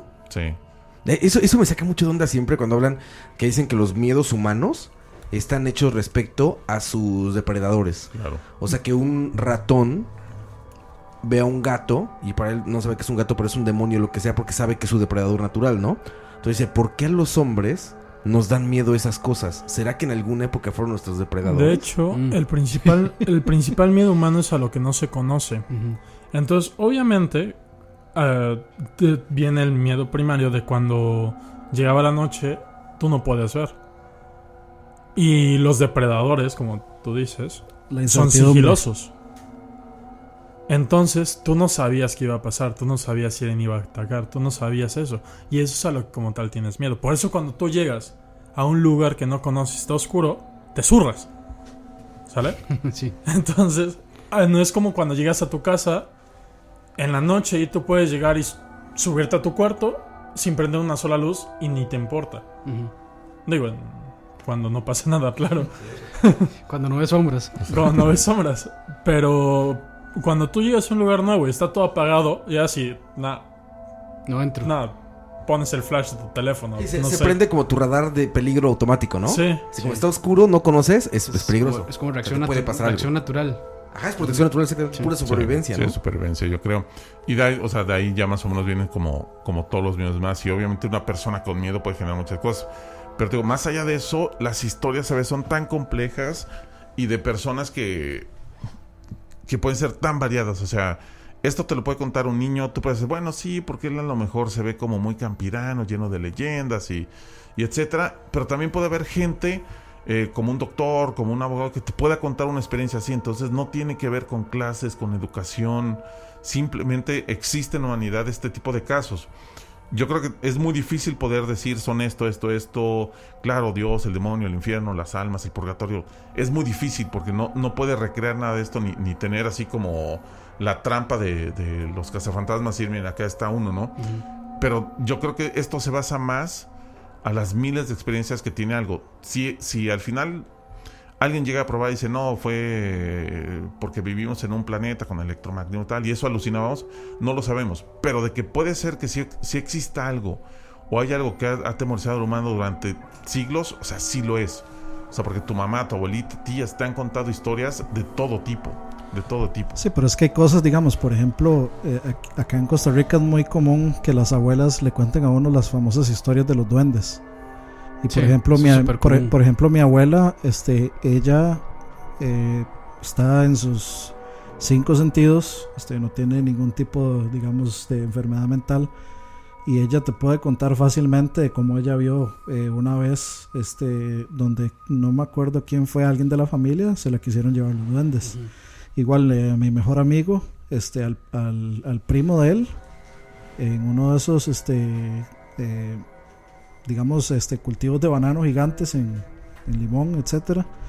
Este, ellos también, él, el hermano y el hermano del primo vieron a don- donde unos duendes trataron de, de llevárselo al, a- al primo y lo, de- lo, lo pudieron lo pudieron detener y todo, pero pero sí lo, sí lo trataron de perder y lo vacilón es que todas las historias como que o sea, lle- eso- tratan sobre lo mismo, llegan al mismo punto, ¿no? Y, y no son inventadas, como que siempre es es que los duendes tratan de perder chiquitos, chiquitos niños.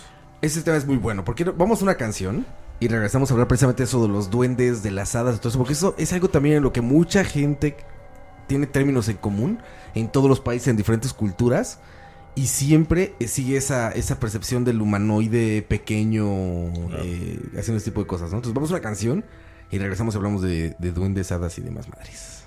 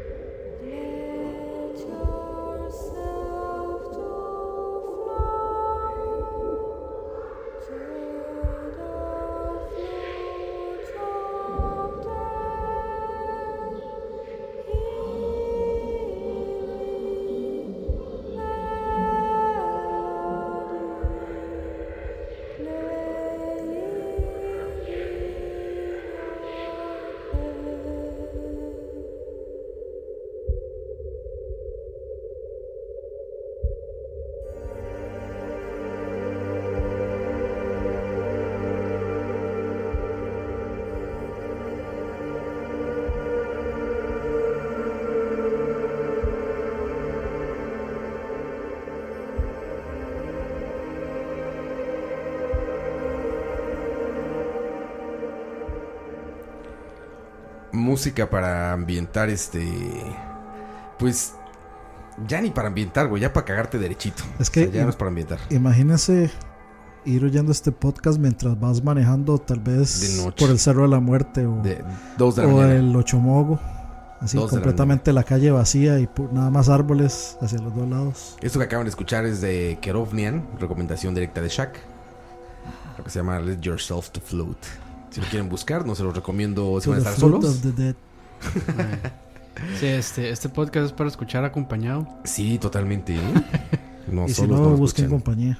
Y si no, sí, búsquense a alguien. Buen pretexto para buscar compañía. Que la compañía no sea ni su mamá ni su papá. porque luego nos van a ir a regañar.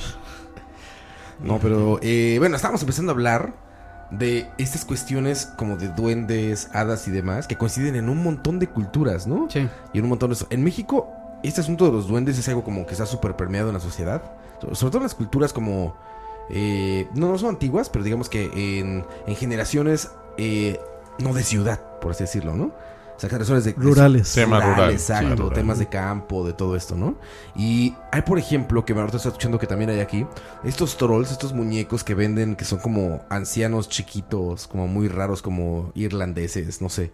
Este, les dicen trolls en México. así no Sí, trolls o elfos o Ajá. etcétera, ¿no? Que incluso te dan instrucciones para alimentarlos, ¿no? Sí. Y supone Sí, que, sí.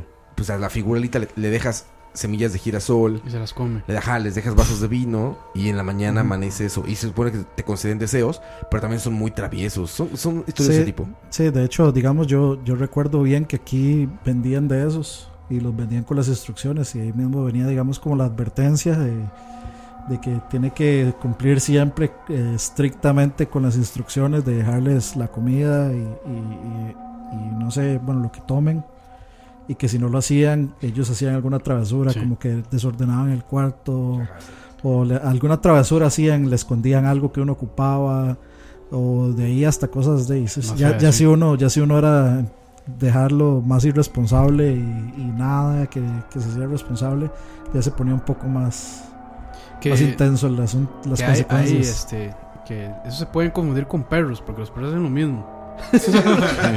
Las mascotas. Es un desmadre más después. Cuando, cuando era más chico, tenía como 10 años, se puso como de moda mucho eso en la escuela donde iba. Y muchos empezaron, bueno, no muchos, como 5 empezaron a comprar de esas cosas.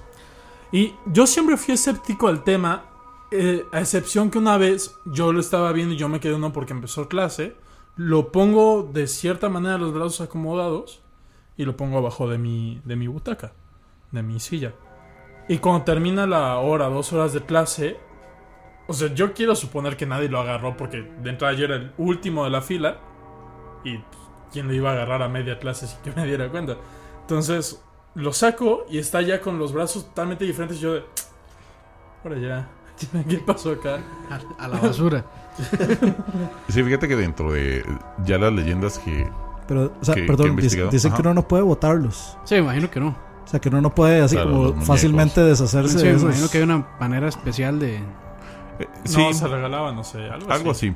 Eh, eso, digamos, que dentro de- del muñeco que posiblemente uno le, le va como eh, transfiriendo propiedades y demás. En, en las culturas más antiguas, o digamos en las leyendas urbanas más antiguas, hablan justamente de eso, que los de los duendes o de los... Es que hay lo- el, el sinfín de números es grandísimo. Duendes, troll, gnomos, eh, orcos, etcétera. Son, son una gran cantidad que normalmente se dedican a, a robar o a querer robar niños o a perder gente que cuando la gente va caminando por, por ciertos caminos, eh, y eso también se lo confieren a las hadas, todo el mundo está acostumbrado a las hadas de Disney y bla, bla, bla, pero digamos, eh, lo- las leyendas que cuentan sobre las hadas es cuando uno se llega a meter a partes de un bosque, de un camino donde ellas dominan, lo que hacen es ir como perdiendo y perdiendo y perdiendo, perdiendo a la gente hasta que supuestamente quedan perdidas para siempre. O sea, quedan como igual, como, Como en el limbo, como digamos. en el limbo, en el limbo, en el limbo y jamás aparecen.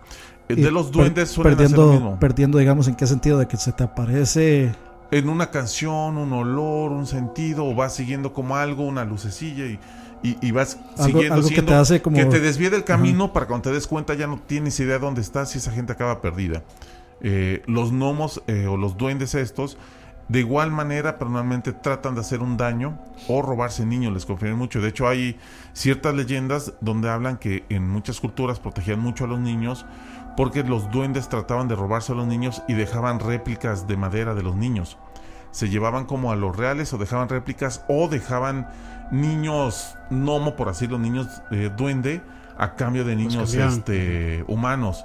Entonces, las leyendas, yo escuché dos leyendas así desde duendes que, que se roban a los niños y los sacrificaban, que por eso dejaban niños eh, gnomos para que sean híbridos. O sea, la- las leyendas van desde como lo más curioso de, de- de que hacen travesuras, que te esconden cosas, hasta ya como lo más hardcore, eso de que se roban y sacrifican niños. Yo he escuchado como una amplia variedad en cuanto a, a leyendas sobre de duendes. Jamás he escuchado una persona que diga, a mí eh, me agarraron". mataron un hijo o pasó algo así los duendes. Sí he escuchado personal de personas que he hecho, como lo comentabas, eh, cuando éramos niños a mi tío se lo querían robar los duendes, o cuando éramos niños los duendes nos perdieron durante 6, 8 horas y mis papás nos buscaron como locos y de repente aparecimos. Esas sí las he escuchado. Acá también bastante en Costa Rica, bastante ese tipo de historias las he escuchado. Aparte siempre hay como un temor como, como, así como casi natural, como a las figuras estas grotescas, ¿no? O incluso a muñecas viejas. Como payasos y... Ah, sí. un Ah, bueno, eso. Eso es como, como lo más terrible, yo creo que le puedes comprar a un niño. O sea, un payaso. payaso, claro. A- aparte, no sé si hay. compran. No sé si hay ahora, pero cuando yo era más niño, obviamente hace bastantes años, solían ser como esos de payasos como de tela, con Sí, cara sí. como de plástica y ojos como esos como, como cuasi reales. Los que llaman el Raggedy Ann. Exactamente, o sea, eran terribles. O sea, Sí. yo tenía un primo que tenía un payaso de esos. Lo odié toda la vida. O sea, toda la vida que me invitaba a quedar en su casa, uno tenía que pasar por la puerta de donde, digamos, estaba el payaso para ir al baño. Y era impresionante la mirada, porque aparte el, el payaso, este bien me acuerdo, tenía unos ojos como azul celeste claro. Entonces, obviamente la mirada se notaba durísimo. O sea, la mirada falsa, penetrante. Pero no podías dejar de voltearlo a ver. O sea, era A imposible, los que me imposible. dan, a mí los que me dan miedo son como los arlequines. Esos sí me ponen... O sea, yo en una casa es como... Regalarle un King acá. Shaq, ¿te acuerdas una vez uno- hicimos un, un programa en una casa en Puebla que estaba enfrente de una fábrica? Que tenía un cuarto donde estaba un, un abuelo que ya había fallecido y que iba mucho a ese cuarto y no sé qué. Ah, Y que había dos espejos de frente.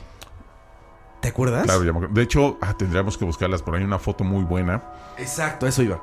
Eh, era una casa muy antigua. Y eh, creo que fue de las primeras veces que realmente empezamos a, a hacer una grabación en campo y a, transmitirla. Una casa bastante vieja. Y en esta casa nos comentaban de sombras y tenían dos espejos, eh, dos armarios, dos roperos, que tenían espejos que coincidían. Y lo que pasaba es que veían una sombra que traspasaba de un espejo a otro. O sea, en la noche, eso lo tenían como al, al pie de la cama. Entonces veían una sombra y de hecho los, cuando llegamos, los espejos los tenían tapados. Con unas sábanas, unas colchas los tenían tapados. Dos cuartos después, había un cuarto igual con un armario de que tenía una puerta de, de- de espejo, donde supuestamente ahí había muerto el abuelo. Y cuando estábamos haciendo el recorrido, yo iba tomando fotos. Al azar, simplemente fotos, fotos, fotos, fotos, fotos, fotos, fotos. Después de horas de revisar fotos, en una de las fotos que se sacó al armario, se logra ver eh, como un ente, como un, como un viejito, vestido, pero... ¿Cómo te? Como ya medio... Como, como deforme, como ya putrefacto, o algo así, porque se ve como siniestro, intentando salir como de la, de la puerta, o sea, del vidrio, porque se ve como entre el reflejo de la puerta esta del closet junto con el reflejo del espejo que estaba atrás. Y pareciera que como que quiere salir de los espejos y hasta se ve la mano como agarrándose así. O sea, la foto, a mí también esas son de las fotos. Como por eh, poner de ejemplo, digamos, en la película Laro cuando está intentando salirse del, Del tele. del tele. Más o menos así. Nada más que la silueta, obviamente, tú la ves y, y dices, no, no, no, obviamente no, No está es hu- no es definida, no es, perfecta. Pero sí se nota, digamos, la cabeza, la mano que está haciendo, se notan la- las cuencas orbitales, pero no se le ven ojos. Y es que la gente suele, suele cometer el error de decir, en esta habitación pasaba mucho tiempo mi difunto padre, mi difunto abuelo, no sé qué, entonces todo está intacto. De como cuando él estaba, Claro. ¿no? Y están todas sus cosas, están fotografías y todo eso. Y es como una energía bien rara. Porque, mira, por ejemplo, ellos tenían gatos, me acuerdo. Sí. Y decían, ni a los gatos les gusta estar aquí. Sí. O sea, ni los gatos se querían quedar en Lo, esa hace- habitación. lo hacen como una manera de tributo, pero puede que funcione al revés. Exacto, porque- pero es como lo, lo comentamos con los entierros este, indígenas. Es no darles un descanso. Es, es amarrar a alguien a un lugar. O sea, es, es como si, si yo tuviera un alma y me ponen una cadena a la hora de enterrarme y de hacerme algo así. Entonces, obviamente yo no puedo trascender, no puedo llegar a otro punto. Porque esa, esa energía no deja que yo me vaya. Entonces, por eso es malísimo. Lo mejor es como limpieza, Sí. regalamos un recuerdo, una bonita foto del abuelo, Sí, lo que sea, y vámonos. Que la familia siga adelante para que el espíritu pueda. Obvio, porque aparte son Sí. tétricos. Eh, nos ha tocado también, me tocó ir a casas donde se había muerto algún niño y el cuarto estaba intacto, Intacto. con los juguetes, con todo eso. Y es tan Fuerte. creepy, o sea, es tan fuerte esa energía porque los papás como que hablan como si el niño estuviera ahí. Entonces, obviamente, toda esa energía se manifiesta y no es que el niño vaya a estar ahí. Puede ser cualquier cosa, cualquier cosa que pase y agarra esa energía y diga Uf. lugar perfecto. Sí. Lugar perfecto, entonces empiezan a denotarse cosas. Y por eso me imagino yo que el ritual de sepultar a una persona es por eso, para Claro. darle ya el descanso final y que ya la persona... De hecho, por eso, por ejemplo, los antiguos, los egipcios, los vikingos, te enterraban con todo. O sea, con todo lo que tuvieras, hasta esposa, perro y demás, esclavos, iban todos, porque obviamente tú tenías que llevarte todo eso a- al otro lado y no querían nada que recordara a esa persona, porque obviamente si no, no ibas a lograr trascender. Es por eso que se hacían ese tipo de rituales. O sea, por algo, ten- bueno, en su creencia tenían algo que ver. Si no, de otra forma, te digo, no es tanto que él pueda o no pueda trascender, sino es que con tanta esa energía, tanta melancolía o tanta tristeza, algo más puede agarrarse de ahí. Claro. Normalmente puede ser por ahí. Que... ya nadie quiere hablar. Está ¿Qué fuerte, brother. Está fuerte. O sea, cuéntanos. Bueno, es que no sé, es que eh, han pasado como muchísimas historias, ¿no? Pero ha habido como otras como más fuertes y otras más este Así que tal vez que ambos nos cuenten cuáles han sido Sí. las experiencias, digamos, más fuertes que han tenido. O tal vez, incluso bueno, que hasta nos han co- contado, ¿no? Porque mucha gente eh, que- estamos en la radio o ahí en la televisión Claro. nos contaban historias muy fuertes. ¿no? Yo me acuerdo aquí en Bueno, Costa Rica. ah, ¿te acuerdas? Eh, no, no me, o sea, no, no, no sé si está vinculada como tal. Pero bien me acuerdo que cuando la primera vez que íbamos a Costa Rica estábamos haciendo un giro, una gira de medios, no te acuerdas, fuimos a un programa de una chica que tenía. Y estaba un sacerdote, un supuesto. Ah, claro, aquí en la radio. Era con, Exacto, con- Cindy Ramírez. con Cindy, eh. Cindy, con un Cindy supuesto, Estaba un supuesto experto. Que tiene un programa de esto, de Exacto. hecho. Estaba un supuesto experto en fantasmas y la Biblia y demás. Estaba Ro, estaba yo y estaba la chica esta. Y, y llegamos, nos presentaron y empiezan las llamadas. Y dentro de las llamadas, de repente entra una llamada de una chica que empieza a decir: No, es que no sé qué, que escucho voces, que estas voces, no sé, quiero matar a mi hijo.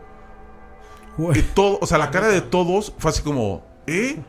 El supuesto experto que estaba ahí para aconsejar de, de pila y de- Se o sea, no quedó supo- blanco. se quedó blanco. Es que ella empezó a decir que escuchaba voces Sí. y empezó como a llorar en la llamada. Era una llamada en vivo en radio. Sí, y que le decían que, que matara a su hijo. que- y, y de repente dijo como, es que ya lo, ya lo he como intentado. Pero la llamada así, y de repente, o sea, como Roy, yo como que reaccioné, fue como, tranquila amiga, que no sé qué, qué es lo que está pasando, cómo son las voces. Pero todo el mundo se quedó privado porque fue una llamada en vivo de la nada.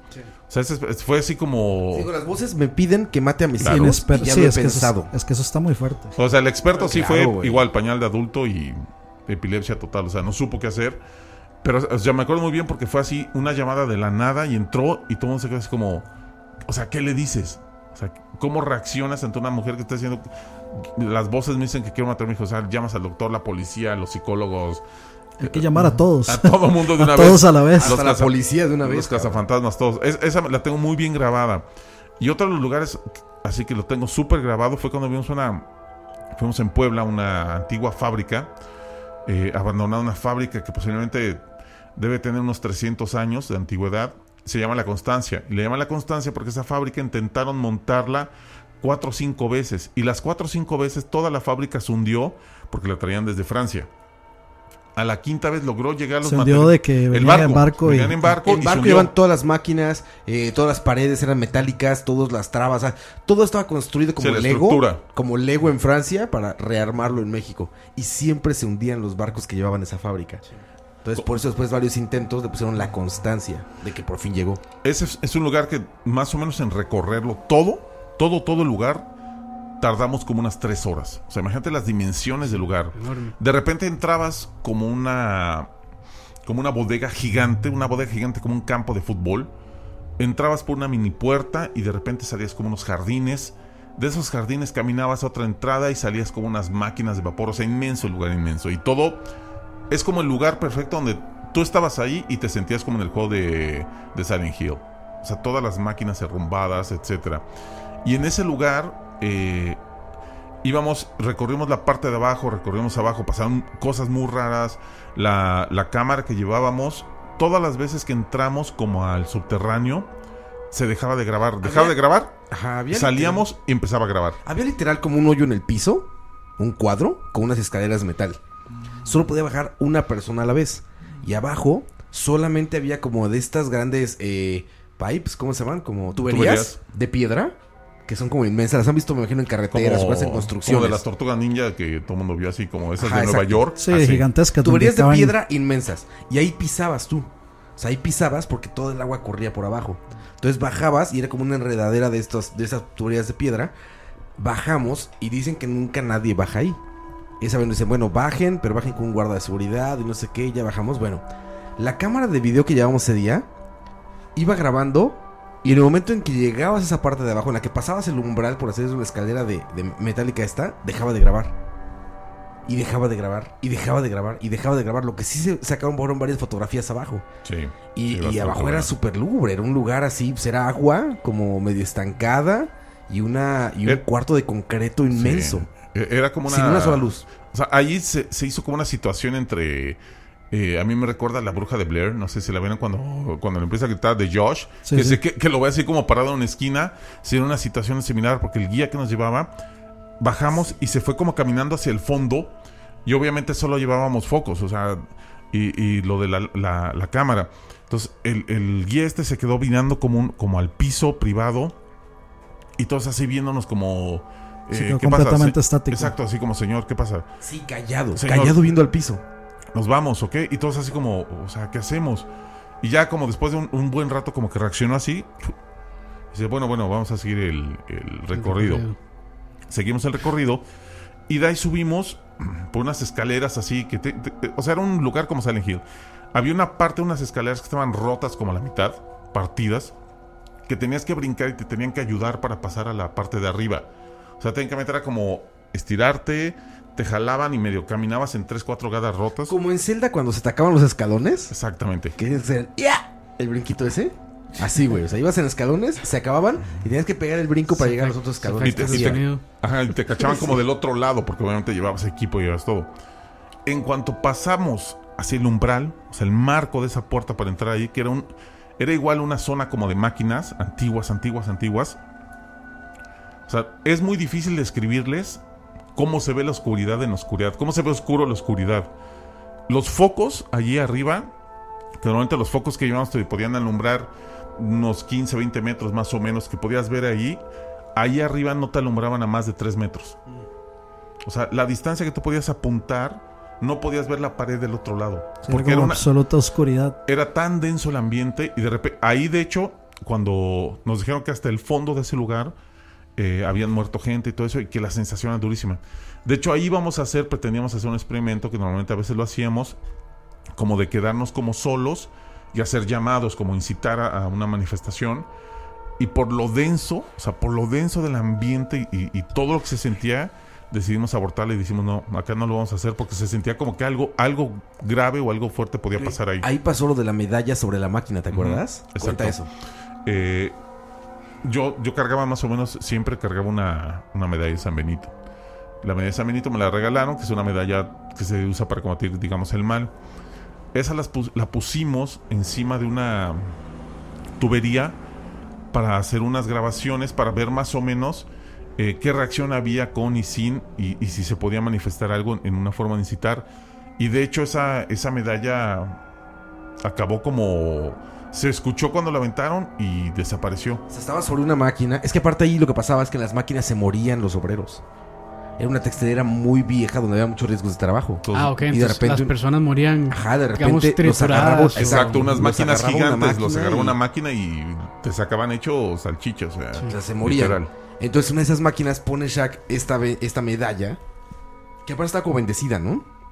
Una cosa así que siempre llevaba Shaq. Sí, Siempre nos son, dijo, son como amuletos eh, bendecidos de protección. Sí, siempre nos decía Shaq, o sea, más allá de tu fe, lo que sea, pues siempre como que llevaba algo que te amarrara a, a cosas como de seguridad. O sea, ¿no? cualquier persona que ande en ese tipo de, de- de investigaciones y demás siempre tiene que Sí, siempre como anda sus un- amuletos, algún tipo de amuleto o, me- llamarles. o medalla o moneda bendecida por algo, por lo mismo.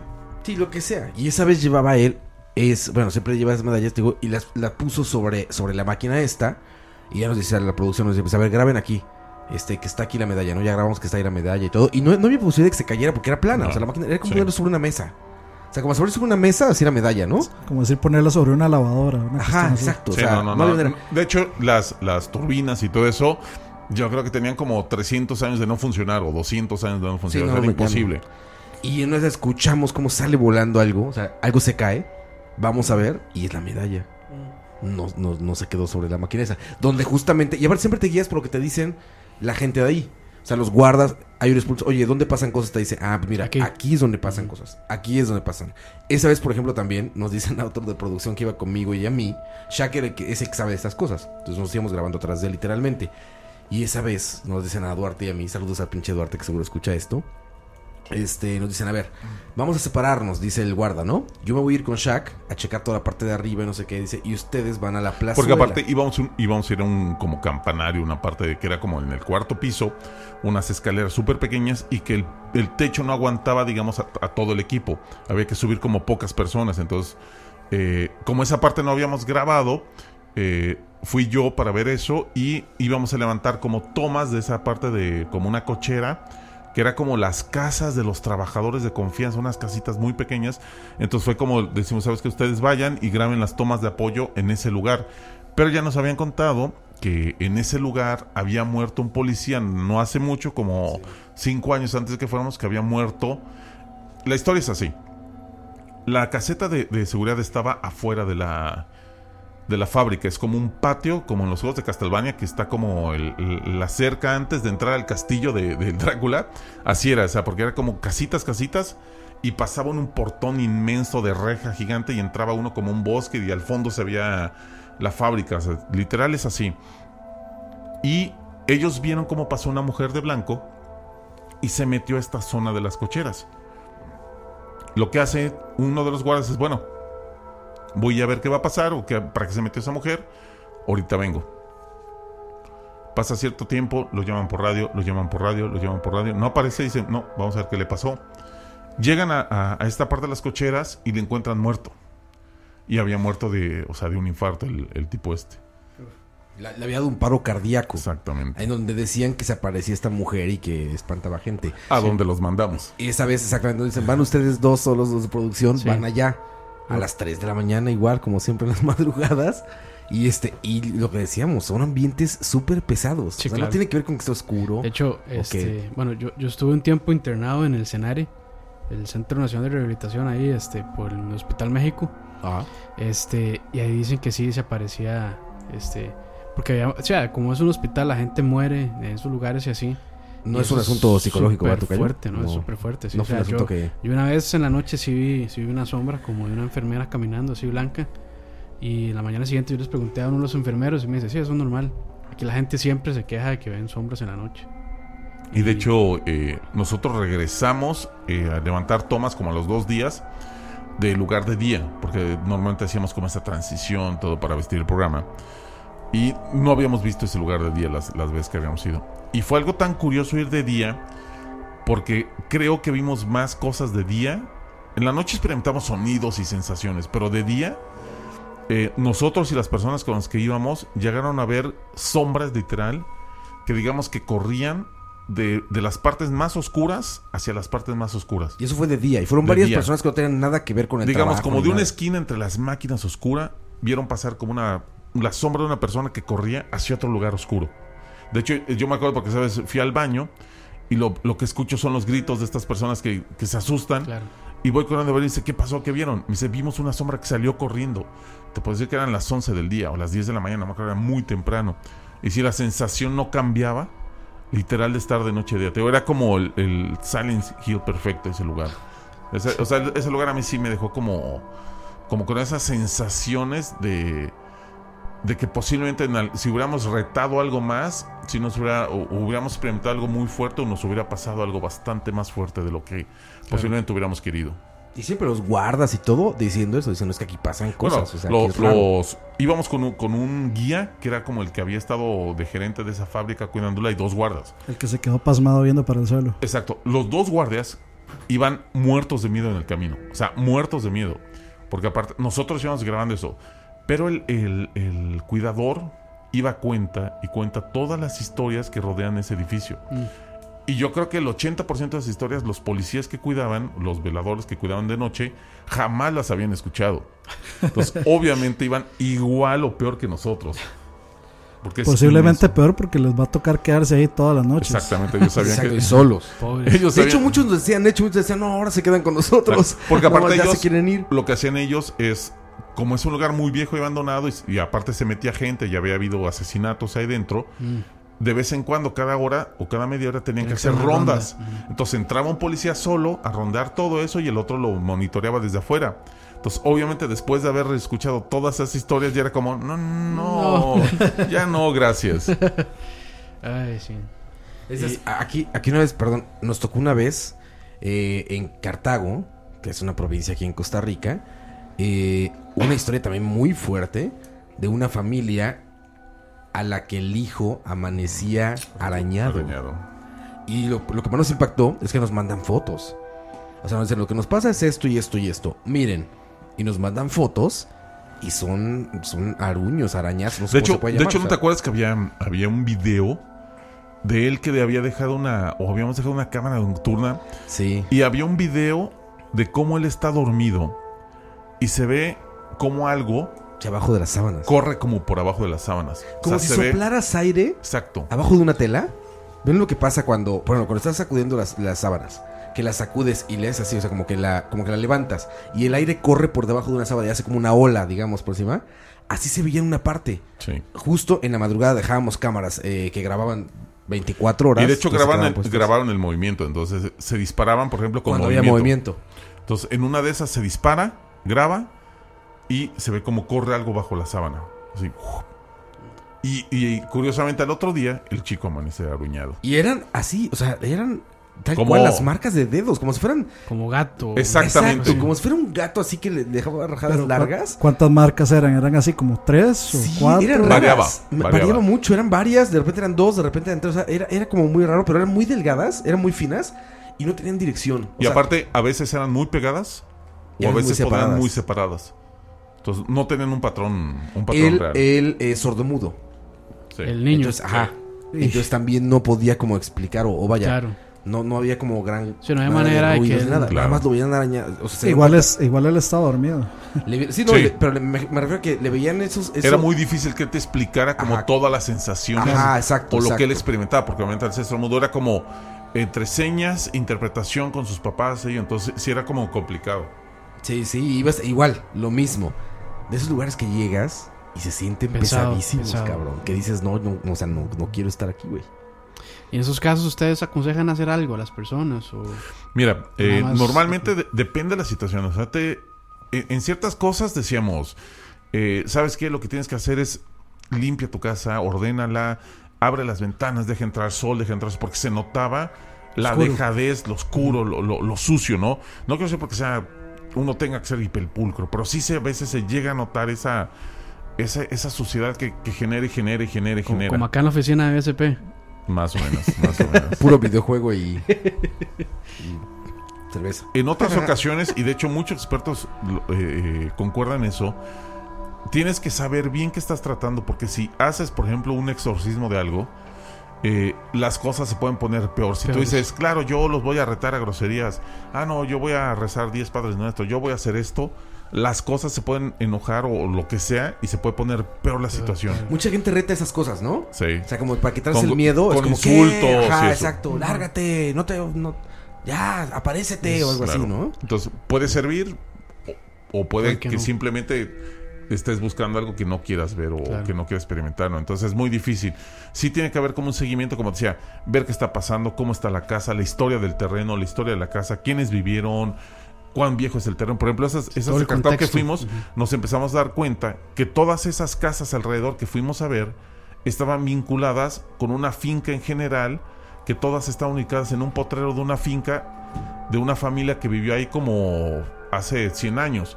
Entonces tenían una historia en común todas esas casas al final de cuentas. Entonces por ahí tendrías que buscar el origen de esa familia, de esa finca, qué pasó en esos potreros para empezar a explicar. Y no simplemente decir, ah, bueno, ya hacemos un exorcismo, ya.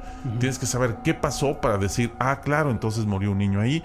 Entonces hagámosle una ceremonia, un ritual a este niño, a ver si, si eso es lo que calma, ¿no? Entonces, o posiblemente mataron al papá, o el papá tenía amantes y tenía eh, lo mataron por envidia. Entonces, Claro. son tantas cosas que hay que investigar que simplemente, como lo veo una vez en videos de YouTube, que llegar como cazafantasma, decir, ah, claro, aquí está el fantasma, ¿no?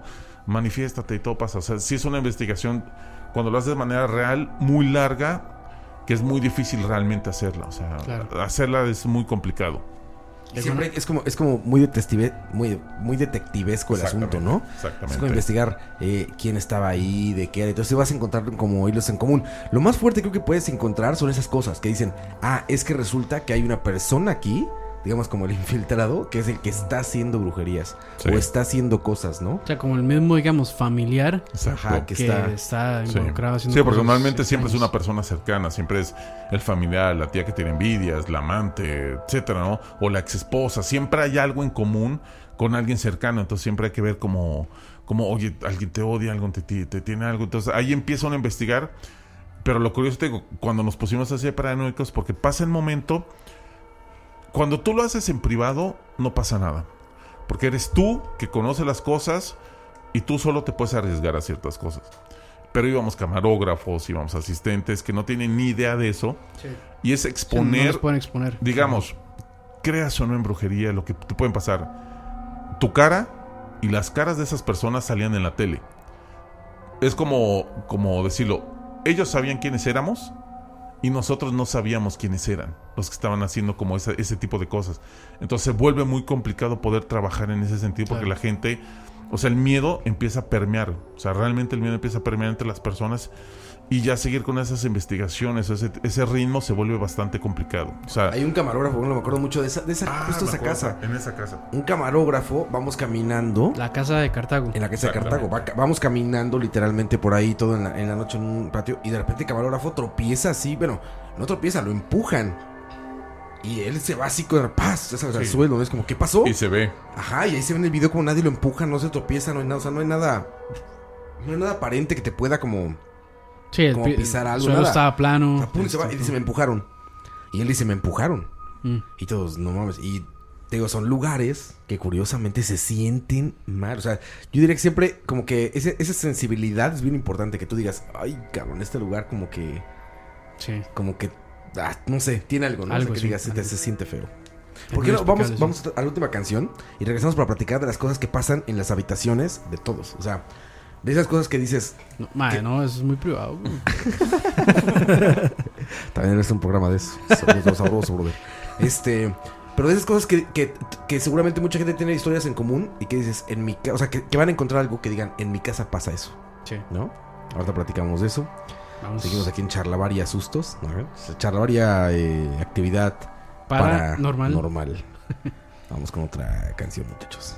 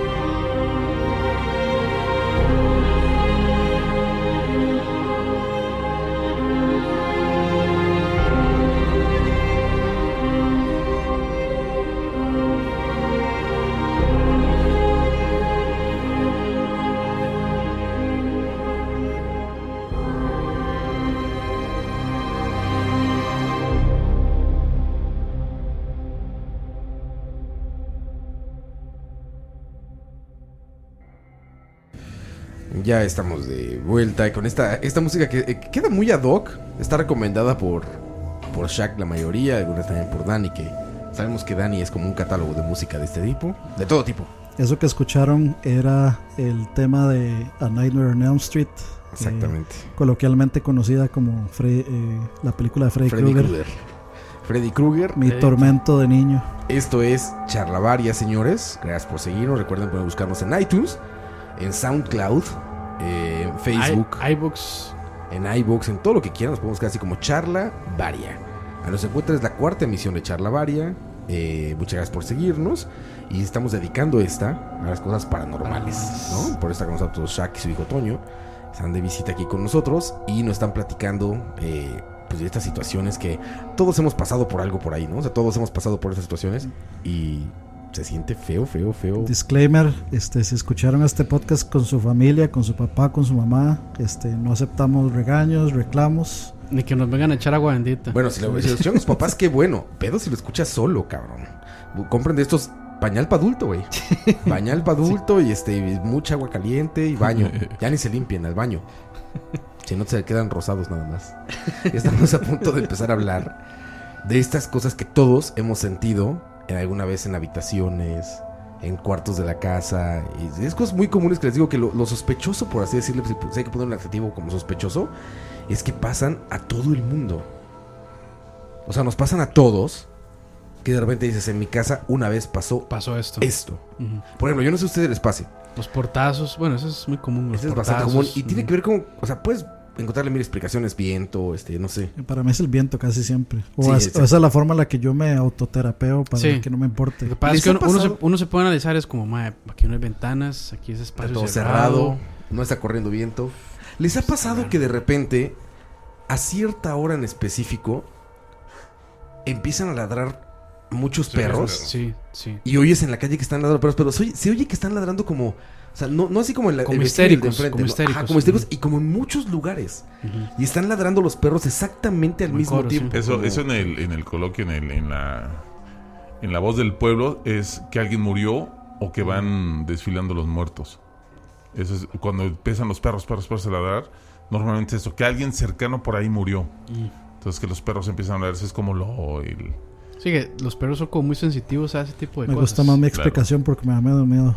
Es, supuestamente, o sea, que dicen que cuando los perros ladran o, o- o hacen mucho ruido. También voy es- pasando. como ranchero, güey. No, no, este, de que es porque va a temblar o porque tembló. Porque, Ajá, eso es etcétera. verdad. O sea, eso lo he comprobado. Este, me han tocado, por aquí en Centroamérica que tiembla mucho, me han tocado en casas de amigos que tienen mascotas y efectivamente, como si hay un perro, el perro de repente empieza a correr como loco a ladrar y de repente se suelta el temblor, ¿no? O sea, los pájaros como las aves, Sí, las ves volar de golpe. O sea, estás en un lugar donde hay aves, empiezan a volar todas como de golpe así en un, en un solo instante y empieza a temblar. Pero eso te hace pensar, por ejemplo, con los perros en las noches, que empiezan a ladrar todos y no tiembla, güey. O es, co- o es como O sea, cuando, no lo- nada aparente, ¿no? cuando los gatos se quedan mirando fijo a un Eso pasa rincón mucho. de los cuartos. Animales, exacto. Si tienen Sí. ustedes mascotas o animales, animales que están viendo fijamente a un punto siempre.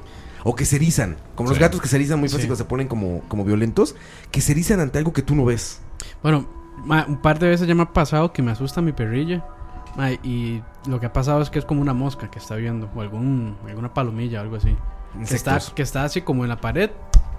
Entonces se queda súper quieta esperando que, sí, viéndola fijamente, después ya vuela. Entonces ya con eso digamos que yo explico que se queda Así viendo te así. a- tranquilizas tú así solo. me tranquilizo Pero es que porque- los perros son más babosos. Lo, lo- lo preocupante es tener un gato. Un gato, sí.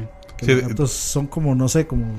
Tengo, o sea, tengo la impresión de que los gatos son como más... Bueno, si, si vieron la película de que tienen- Constantine, sí, sí, que tienen como una, una sensibilidad más alta por la visión, etcétera. Los gatos y culturas son, Claro. Sí. son como los. bueno, los depende. eh, eh, hay gatos que, bueno, durante la época de la brujería estaban vinculados como al servicio de- del diablo, de- negro. de- del gato negro.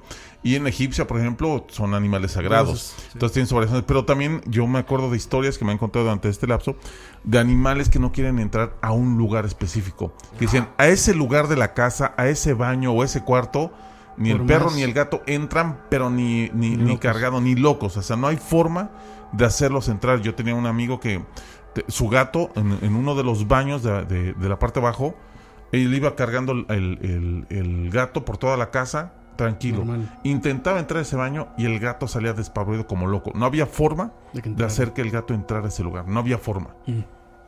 Sí, eso, es- eso está súper cabrón. O sea, que un animal te diga, ni madres. No Yo entro, ahí sí. no voy. Sí. No, y por ejemplo, te pasa mucho, o sea, pasa también mucho en lugares, como dicen, como específicos de la casa, ¿no? Sí. Que dicen, el perro nunca va ahí. Sí, sí, te lo digo. Así, o sea, en esa el parte baño- nunca está. Pero aunque tú sientes lo que sea, te dicen, el perro o el gato o lo que tengas, Ahí no va. ahí nunca va. O ahí nunca quiere ir. echa ¿no? que mi perro se mete en todo lado, madre. Ah, por Pero, suerte, pero qué se, da, suerte. se da más como en, como en recámaras, como en cuartos. Claro. De hecho, dicen que los gatos normalmente escogen como el mejor lugar de la casa. O sea, que solo el gato solo duerme en los mejores lugares de la casa. O sea, siempre va a escoger un punto, o sea, como dice el perro, donde sea, hasta como pueda. Pero los gatos normalmente buscan los lugares más tranquilos de todo, de lo que tenga que ver en, en una casa para dormir. O sea, nunca se van a quedar dormidos por, por quedarse dormidos. Son muy metódicos en ese, en ese tipo de cosas, los gatos. En esas cosas de la casa, por ejemplo, no, no sé también ustedes, este, bueno, eh, les digo es que podríamos, deben ser mil cosas que le pasan a todo, o sea, que nos pasan a todo el mundo en las casas o así, ¿no? Pero algo que también es bien común, por ejemplo, es que eso que le llaman el sueño, no sé, Ah, claro. cuando, cuando de repente despiertas La y no te puedes mover. sueño. Sí, la- la Exactamente. del Ah, sueño. que se te subió el muerto. Exacto, ¿qué dicen eso? Se te subió- se subió Eso el yo muerto. creo que también es un común y yo creo que no sé cuánta gente puede haberlo experimentado, pero hay eso, tanta, tanta ¿sabes gente. qué? Yo sufrí mm, como por una semana seguida de eso. Pero como tal, yo soñaba que mm, estaba en el lugar, o sea, en mi cuarto. Yo soñaba que despertaba y no sé, no me podía mover y tenía necesidad de hablar. O que me entraba esa desesperación. Claro. Sí, ganas de gritar y que me escuchen. Exactamente, esa misma desesperación. Y resulta que después de ya mucho, es para romper un mito de hecho, que después de ya de estar leyendo y estar buscando, porque sí me estaba causando un poquito de, De miedo. ah, de desesperación Ansiedad. para poder dormir, porque ya, ya, ya dormía como, como con esa preocupación de que me iba a despertar con Sí, toda no, la preocupación. Porque No des- tenías lo que llaman el, el sueño profundo. No, porque despiertas hasta alterado. Despiertas y ya es como de. ¡Ah, diablos! Maldita sea. ¿No? Entonces, ya después de leer, ya después de, de empezar a buscar y todo, resulta que eso pasa cuando este, tus terminaciones nerviosas detectan que están a punto de despertarse. Entonces, tu cerebro se despierta, pero tu cuerpo como tal sigue dormido. Entonces, tu cerebro percibe cómo estás, lo que estás haciendo y, en do- y o sea, tu alrededor. Pero como tal, tú, tu cuerpo, no, no, no está consciente. Sí, como que no hay una comunicación Como entre que no está está, está desconectado. Que no se está generando, digamos, electricidad al- a la Eh, parte eh, motora, digamos. Está, está desconectado la- las partes que generan la respuesta del cuerpo con el cerebro. Sí. Entonces, ya de ahí es como se siente esa desesperación de no poder, Claro. porque tú quieres mentalmente hacerlo, pero no te dejan hasta que en verdad Y, despiertes. y es interesante, no sé si han visto pinturas viejas de, de eso, Claro. que es como un demonio que está sentado en el pecho de la persona. así, así lo... Sí, sí, sí. Sí, Mi abuelo una vez, sí. mi, eh, mi abuelo ya falleció, este, juró no regresar a un lugar y nunca regresó por eso. Estábamos en unas vacaciones, él murió a los 101 años, imagínate. Mm. A los 101 años murió mi Longevo. abuelo Gustavo, muy longevo. Y él, cuando tenía él como 70, yo creo, yo estaba muy niño. Y este, y fuimos a un lugar ahí como vacacional, ya saben, donde, que es como montaña, con lago y esto, que es Betepec. Ajá. Entonces ya fuimos ahí y todo. Y él, 70 años de vivir en ranchos, ya saben, y también en ciudades, etcétera. Este, nunca había sentido nada de eso. Y esa vez que fuimos, este, en la noche, así en la noche, se levantó y dijo, vámonos a la verga. así, vámonos a la verga, porque me acaba de pasar esto y no me voy a quedar acá. Y como fuego, y levanten todo y vámonos. Y ya nos explicó él dijo, mira, yo estaba dormido, abrí los ojos y vi a alguien encima de mí. Uf, Dice, lo vi clarísimo. Era una persona. sentado me- me- encima del pecho. No, no estaba, estaba como encima, o sea, como, como si hubieran tirado un cuerpo encima. Ah, ok. O sea, así como alguien encima. Y no podía mover. Dice, y yo, o sea, dice que se, se- o sea, sí se pudo mover, o sea, intentó mover si se movió, pero intentaba como quitarse lo que fuera que estaba encima y no tenía nada. Mm. Pero él estaba viendo que tenía, y dice, era una persona. Dice, era una Sí. persona la que yo tenía encima. Se- sentía como intentaba sentía el quitar peso de una persona encima y, y todo. la veía. De hecho, Y la hay- veía. Y él lo intentaba quitar. Decía, era como, pues no había nada. Pero yo estaba viendo como tenía un cuerpo de una persona que me estaba viendo a la cara y estaba encima de mí. De hecho, bueno, no, no recuerdo muy bien, pero en 89 Cibeles, que es un foro, página que Dani y yo ahí fue donde nos conocimos, hay una sección este, que habla de eso, de historias de, de- de miedo, y una persona describió algo similar así. Como que él Sí, se de hecho, metía- hay, muchas personas que describen eso, de que tienen a alguien encima. Una vez. o algo encima. Y que nunca le pasaba en ningún momento, solo Claro. cuando iba a dormir a ese cuarto específico. Una vez, este, justamente en esa época, más o menos poquito antes de eso, eso fue hace como un año. Este, yo despierto, y aquí sí estoy seguro que estoy 100% despierto. Y yo estoy como eh, de lado hacia la derecha, que es como hacia donde da una pared de mi cama. O sea, hacia donde da gran parte del cuarto y la pared. Del otro lado está pegado a la otra pared. Y yo siento, justamente, si conoces tu cama, conoces dónde duermes, y yo siento que hay un bulto al lado de mí que está viendo como hacia mí. Y yo, en verdad, zurrado de miedo con pañal de adulto, estoy queriendo voltear y queriendo voltear, pero la verdad no, no me daba valor de voltear porque sa- yo sabía que había algo. Entonces, mi primera reacción fue aventarme de la cama, caerme al piso y, levan- y levantarme hacia, hacia, digamos, al pasillo donde estaban mis, mis, mis perros. Como Y- huir. Sí, a huir. Y ya después de hacer un medio drama, despertar a todo mundo, entré y ya no había nada. Pero yo juro que había algo, algo como un bulto al lado de mí. Es como el GIF que pusimos en la página. Algo la que está, que vaya a su ropara. Sí, de, de hecho ese es un cortometraje bastante Sí. bueno. Y ahí lo pueden buscar. No me acuerdo cómo se llama, pero Ah, pueden buscar ahí como cortometrajes. De hecho, y creo que de ahí salió una, una película. Creo que se llama Mama, creo, de, de ese cortometraje salió esa película. Sí, bastante bueno ese, ese cortometraje. Sí, de hecho, por eso son las, las, las contradicciones donde chocan las versiones, donde todo el mundo dice, ah, claro, ya explicamos la teoría de, de la parálisis del sueño. Sí, la parte Sí, científica, o sea, esa parte sí está. Pero ¿qué pasa con la gente que de hecho, no, yo estaba despierto, me podía mover, pero me tenía algo sujetado. O sea, no es que yo no me pudiera mover así del todo.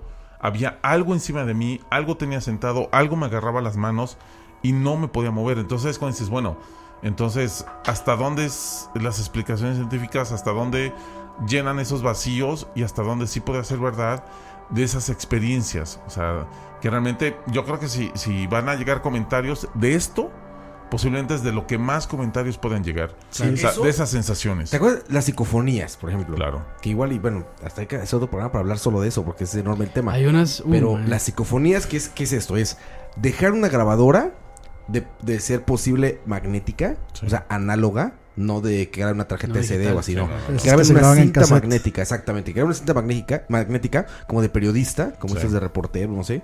Este, dejarla grabando en un lugar y después escucharla toda con delicadeza a ver qué fue lo que captó, ¿no? ¿Por qué? ¿Por qué? Porque es magnética, porque dicen que supuestamente pues si hay este tipo de seres o esas energías, Sí, es más pues están en un plano, exactamente, están en un plano como que las zonas magnéticas son las que más se ven afectadas por De ello. Yo tengo un par de preguntas ahí. Primero te iba a preguntar este, cómo pudiste resolver, digamos, eso de la parálisis del sueño. Si lo resolviste o no lo resolviste. O... Ah, como tal, yo no lo resolví.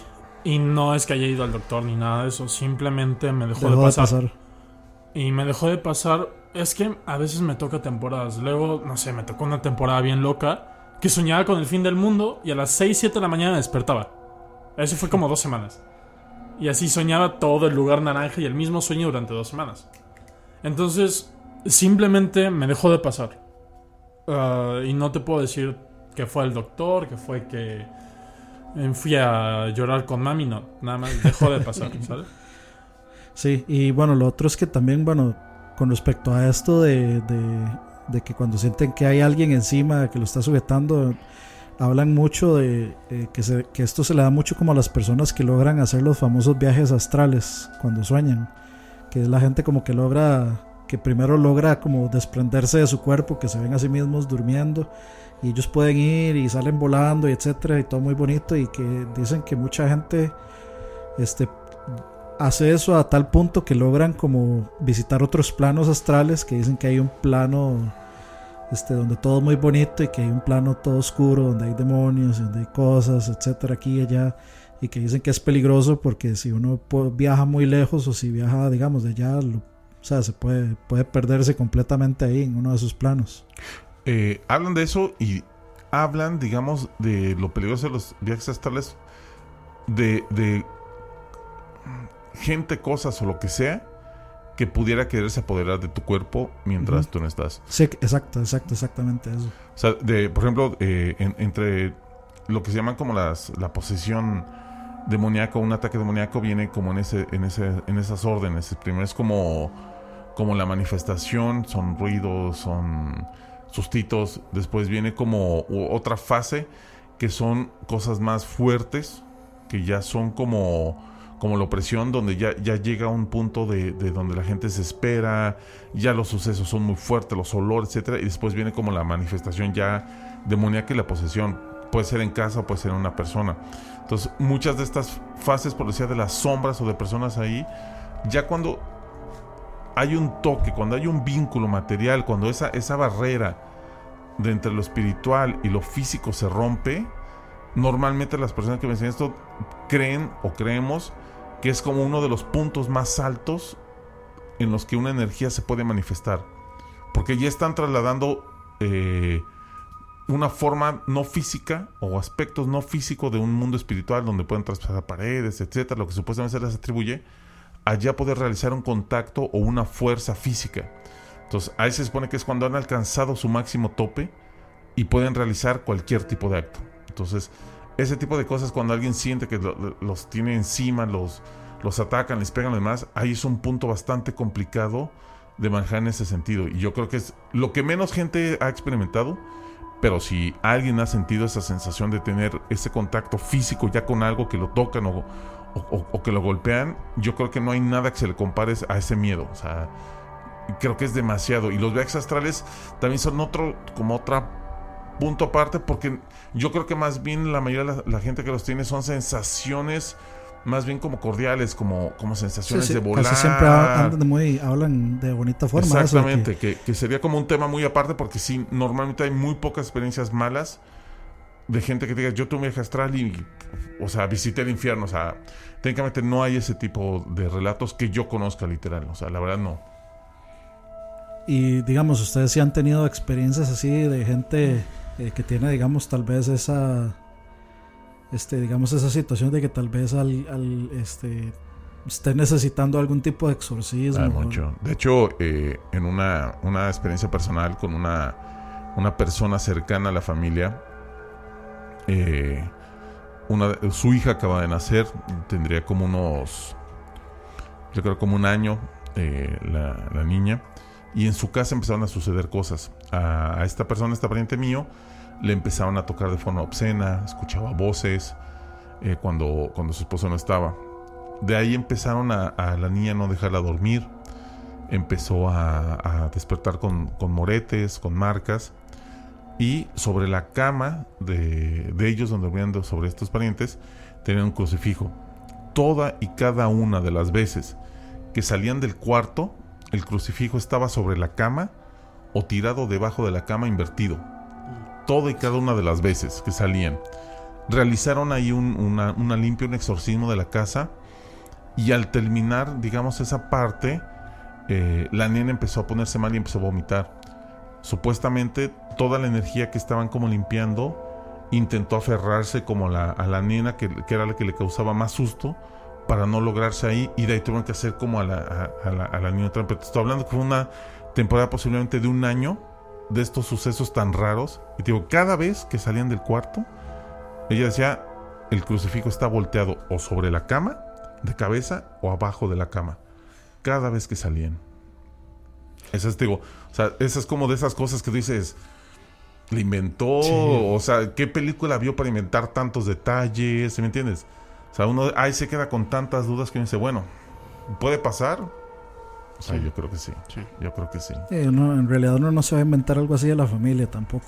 Sí, no, y aparte Sí. digo, los detalles tan- son tan tan, complejos y, y aparte ellos no lo cuentan, de hecho ya no lo cuentan, a mí me lo contó mi mamá porque lo vivió, pero ellos no lo cuentan como una atracción familiar de cena de Navidad y eso, Sí, no, ¿quién porque fue, contar fue eso? traumante para ellos que no lo cuentan, no es como algo que se hayan inventado para ser populares, simplemente pasó, la gente que estuvo cercana en ese momento sabe qué pasó, pero es un tema que no se toca, o sea, no se toca. A mí me lo contó mi mamá después por porque ella sabía que, que yo estaba metido en todo esto y se me contaba, ah, mira, fíjate que pasó así, ese asado. Entonces, obviamente dices, o sea, ¿para qué lo inventaron si no era como para hacer fama, escribir un libro o que Hollywood les Sí, viene a hacer sí. una película, Sí, ¿no? sí, sí. O sea, ¿para qué lo inventaron una cosa así? Entonces si te quedas con ese tipo de dudas que dices, bueno, o sea, güey, si pudo, si pudo pasar algo tan grave, ¿no? O si suceden ese tipo de cosas. Y yo no sé, tal vez si nos pueden contar ustedes dos, eh, como cuáles han sido las experiencias más fuertes que, que les haya tocado tal vez presenciar o, o vivir, o algo, algo que hayan visto que digan si esto de, de todo lo que he visto, de todo lo que he vivido, esto definitivamente está así como al tope de, de, de esa lista. Mira, ve- ver es muy complejo. Experimentar, digámosle. Ver, ver, grabar, fotografiar es muy complejo. La, la situación para que alguien grabe, como, como en muchos programas que uno va y en todas las veces pasa y, salen cosas volando, es muy compleja, muy compleja. O sea, es en el mismo de los casos. Pero yo creo que cuando te pasa algo fuerte, sí te queda muy bien grabado. Y normalmente son situaciones que se conjuntan para que, para que te asusten. O sea, la mayoría de las, de las situaciones que le pasa a una persona es un acto y normalmente van dirigidas hacia una persona. Entonces es muy difícil que alguien más que no sea esa persona las experimente, porque te digo, yo creo que arriba del 90% de ese caso tienen que ver con brujería. Y la brujería está orientada hacia una persona o a una familia. Entonces es muy difícil experimentarlo cuando tú no estás vinculado o, o- o viviendo 24/7 con esa familia. Entonces es muy complicado. Pero si, si, si, si te empiezas a meter en esto, como lo hemos hecho durante varios años, puede llegar que en algún momento te toque algo bastante fuerte. Digo, más o menos de lo que hemos contado en el programa, son como pinceladas. No, ahorita es como seguir haciendo memoria de, de- de cosas que, que te van pasando. Pero sí hay, hay, hay detalles o lugares que realmente son. O, o situaciones que te cuentan que, que son terror. A mí personalmente, lo más. O lo más que a mí me ha, me ha causado. eh, Impacto, impacto son las historias que me pueden llegar a contar vinculadas con cosas. O sea, que de repente alguien de la nada que no sabe que hago un programa, que no sabe que me dedico a esto, se pueda sentar o acercar a ti y contarte, decir, tengo este problema o yo vivo estas cosas. O sea, de la nada. O sea, yo nunca le he contado nada de esto, nada, simplemente te quiero contar esto. Fue por algo que a mí me gustó hacer esto. Porque parecía que como que la gente tenía la facilidad de contarme a mí ese tipo de situaciones de la nada. O sea, de la nada. como que había un propósito ahí. Exactamente, exactamente. Entonces, Um, uno escucha o escucha, de- no, o sea, la infinidad de historias que uno escucha desde cosas como interesantes, de relaciones con la familia, como muy bonitas, hasta te digo, situaciones donde los mensajes son de o me ayudas o, o- o algo va a pasar porque ya no puedo vivir así. Ah, yo creo que, o sea, lo más fuerte para mí no han sido historias. Yo creo que con las historias más que nada son para, para mí cuando sale el tema y de repente a alguien pasa lo que le pasó de niño, bla, bla, bla, ¿no? Pero visto como tal, que yo sé que vi, lo que les platiqué hace, iniciando el programa, de que veía de niño la señora esta y Ujú. bla, bla, bla. Pero como tal, el miedo que yo sentí, o sea, que en verdad fue una sensación de terror inmensa, fue que les platiqué hace rato del bulto que estaba al lado de la cama. Yo creo que es así para tirarte de la cama, rodar y salir y hacer un... Como- relajo. Sí, sí, en verdad te- sentía... Sentía un terror horrible. Sí, es que como, bueno, yo siempre le digo eso a, a todo el mundo, eh, la cama es como la zona segura de uno. Es como, en mi cama, este, no pasa absolutamente Claro. nada, aquí O- estoy o en tu completamente... casa, ¿no? Sí, sí. Yo hay, yo hay una historia muy rara, es igual, es una situación muy curiosa. Eh, yo era también como adolescente, unos 12, 13 años, y yo escuchaba un programa que pasaba en las noches, muy tarde, que era de personas que hablaban a contar historias de, miedo. Igual de lo que les pasa, entonces decían, no, a mí me ha pasado esto, yo he visto fantasmas, yo he visto esto. Y una noche yo estaba en mi cuarto acostado, escuchando el programa, y de repente habla una persona y dice, no, es que fíjate que a mí me pasa algo muy terrible, que no sé, que lo voy a contar. Dice, bueno, cuéntalo. Dice, bueno, te voy a contar. Dice, yo estaba en mi cuarto, y empieza a describir el chico el cuarto, y empieza a describir literal mi cuarto. Entonces dice, Madres, cabrón. dice, yo duermo así, con una pared aquí pegada a mi cuarto, otra media pared de este lado, mi cama está pegada ahí, tiene una ventana, esta pared es negra, del otro lado hay un espacio, hay una ventana, así, describió mi cuarto literal, literal lo describió. Y yo así como, güey, o sea, esto es demasiada casualidad que los cuartos estén orientados igual, la cama igual y, la, y las paredes pintadas de negro igual. Dice, y lo que a mí me pasa en las noches es que cuando estoy despierto en la madrugada, empiezo a ver manos negras de la pared negra que tengo pegada a mi cama salir de la, de la ¿cómo se llama? De la pared. Obviamente yo tenía como 12 años. Imagínate qué pasa cuando estás escuchando un programa a las 12 de la noche que están describiendo tu cuarto y te empiezan a contar eso. Yo ahí fue, no podía ni apagar el radio, no podía ni cerrar los ojos, no podía notar. Fue así como esperar a ver si realmente iban a salir las manos de la pared y a ver si se cumplía como, como la coincidencia total de lo que estaba contando este chico. Por así, fue como, como una experiencia así de, de terror, de saber que algo iba a pasar. Afortunadamente no pasó nada. Sí, entiendo ese sentimiento. Na- no, no tiene nada que ver con eso, pero es que eh, no sé si ustedes recuerdan al famoso El Espantaniños de los Cazafantasmas. Ajá. El closet de donde salía el Espantaniños era igual al closet de mi, de mi antigua casa. Entonces, desde que vi ese episodio, era como esperando el momento en el que iba a salir de ese closet. Y era como no dormir nunca nunca. salió del closet. Exactamente. Oigan, hay muchísimo que platicar de esto. Este, Shaq, eh, eh, vas a empezar de nuevo proyectos de esto. ¿Cómo en, en Facebook pueden encontrarte? Eh, en Facebook está, bueno, sigue Facebook, es Universo Desconocidos. Eh, YouTube también, ahí están todos los programas, bueno, casi todos de ahí. Creo que hay rumores de que la CIA y algunos más bajaron, Bajaron programas bajaron ahí. varios programas porque se perdieron misteriosamente algunos programas de conspiraciones, curiosamente. Es Mm. Unif Desconocidos, con V, Unif Desconocidos, así nos buscan en YouTube. Pueden darle ahí y pronto, eh, aprovechando esto, aquí charla varia, vamos a empezar, yo creo, hacer unas introducciones ahí en, YouTube. Vamos a darle fuerza. Están pasando muchas cosas.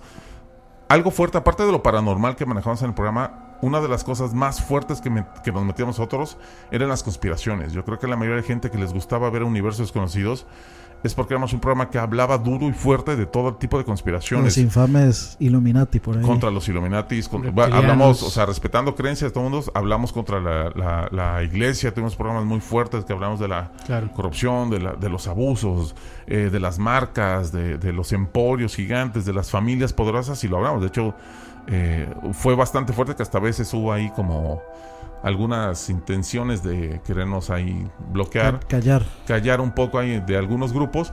Entonces, yo creo que sí están sucediendo cosas en el mundo, como lo has visto, como los atentados, como, Claro. como ciertas conspiraciones. Bueno, ahorita el- también hay conspiraciones rarísimas. Hay sobre el, el- el Snapchat y el Pokémon Go, de todo lo que el gobierno está aprovechando eso para, Toda la información. para toda la información y adentrarse a tus celulares. Entonces, creo que es un buen momento como para volver a meternos y hacer algún tipo de, Claro. de programas, aparte de lo paranormal, meternos a la conspiración, que es a lo que más le gustaba a la gente, y obviamente quitándonos la, la- la mordaza o, o- o la atadura que te daba la televisión abierta, que tenías que tener cierto control en, en lo que decías o cierta. Sí, entonces, entonces sin censura. Ser políticamente correcto. Por eso aquí podemos decir verga. Exactamente, podemos decir esa palabra que no voy a decir.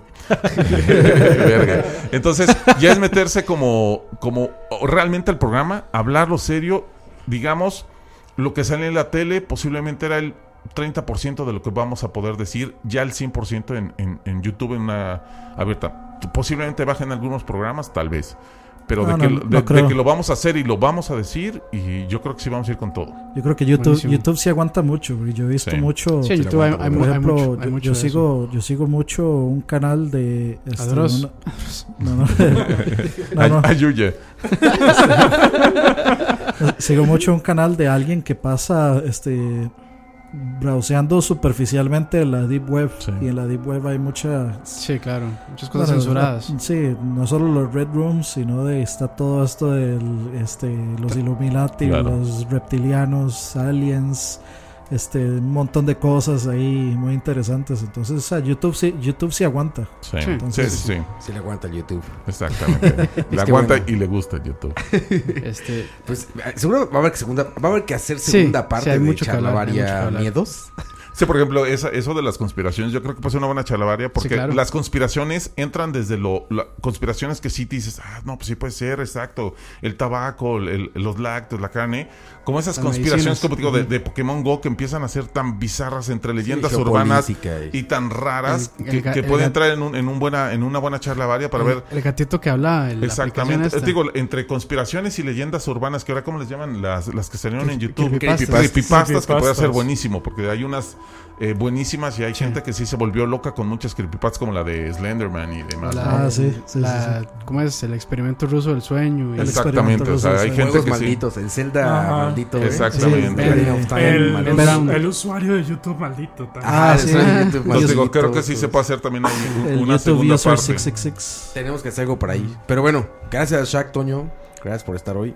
Gracias a, a Muchas ustedes gracias. por esta, También, esta amena y, y saludable conversación. Y esperamos que realmente les haya gustado y, Sí, sí, y- sí. y ahí vamos a estar y síganos porque seguramente vamos a preparar algo bueno y algo grande para continuar con un proyecto que empezamos hace muchos años, al que se le ha dedicado mucho tiempo y seguramente vamos a retomarlo con fuerza porque realmente mucha gente quiere saber y quiere escuchar de esto. Ya el canal, ya el canal está arriba, ¿cierto? O sea, ya podrían irse a suscribir. El canal siempre ha estado. O sea, Ok. Universo Desconocidos Tiene 5 o 6 años. Está ahí, tiene 5 o 6 años, están los videos, ver los programas viejos. Pero pronto vamos a hacer un, un- ahí una sacudida, un poco de, Un de relanzamiento. movimiento para sacar lo, lo nuevo que vamos a hacer. Universos desconocidos, ya saben. Toca allí. Te cagaste, Suscribirme no te de una cagaste. vez. Sí, sí, este, eh, bueno, por ahí escuché una recomendación cuando uno escucha programas así es para combatir las cosas de miedo, vea porno. Ah, sí, dicen que es bueno, güey. Entonces ya, o sea, el que peca y, O, y o ora, Los Simpson, empata. algo así, güey. Que peca y reza empata. Que peca y reza South. Park, Los Simpson, güey, hasta el chavo, pinche. Bob Esponja sirve mucho. Como los Bob Esponja, güey. Hay, hay unos creepypastas de Bob Esponja buenísimos. Cualquier cosa que los aliviane. Pero después, Dani, ¿te cagaste o no te cagaste, Dani? Sí, estuvo, estuvo fuerte. Me impresionó bastante la, fuerte, la brother. historia esa del, del, del chiquito de 11 Sí, los años. niños, Sí, Sí, güey, está estuvo- súper cabrón. Esa- estuvo La fuerte eso. vivimos, la vivimos en carne propia. Es que esto es, es por eso mismo que decía él de que, o sea, un chiquito no puede inventarse eso. O sea, no puede- un chiquito no puede dar una descripción de algo. Este, que, o sea, que el- el- la inocencia de esa edad no tiene ni idea de qué es o cómo es, a menos de que lo haya visto. Entonces sí, estuvo fuerte eso. Qué fuerte, brother. A mí el chiquito me da miedo. ¿Y el grandote? Y- no, ese no. Ese, ese te, doy que pensar. Muchas gracias a todos por acompañarnos. Esto fue Charlavaria 4. Actividad paranormal. La siguiente semana nos vemos. Todavía no sabemos el tema.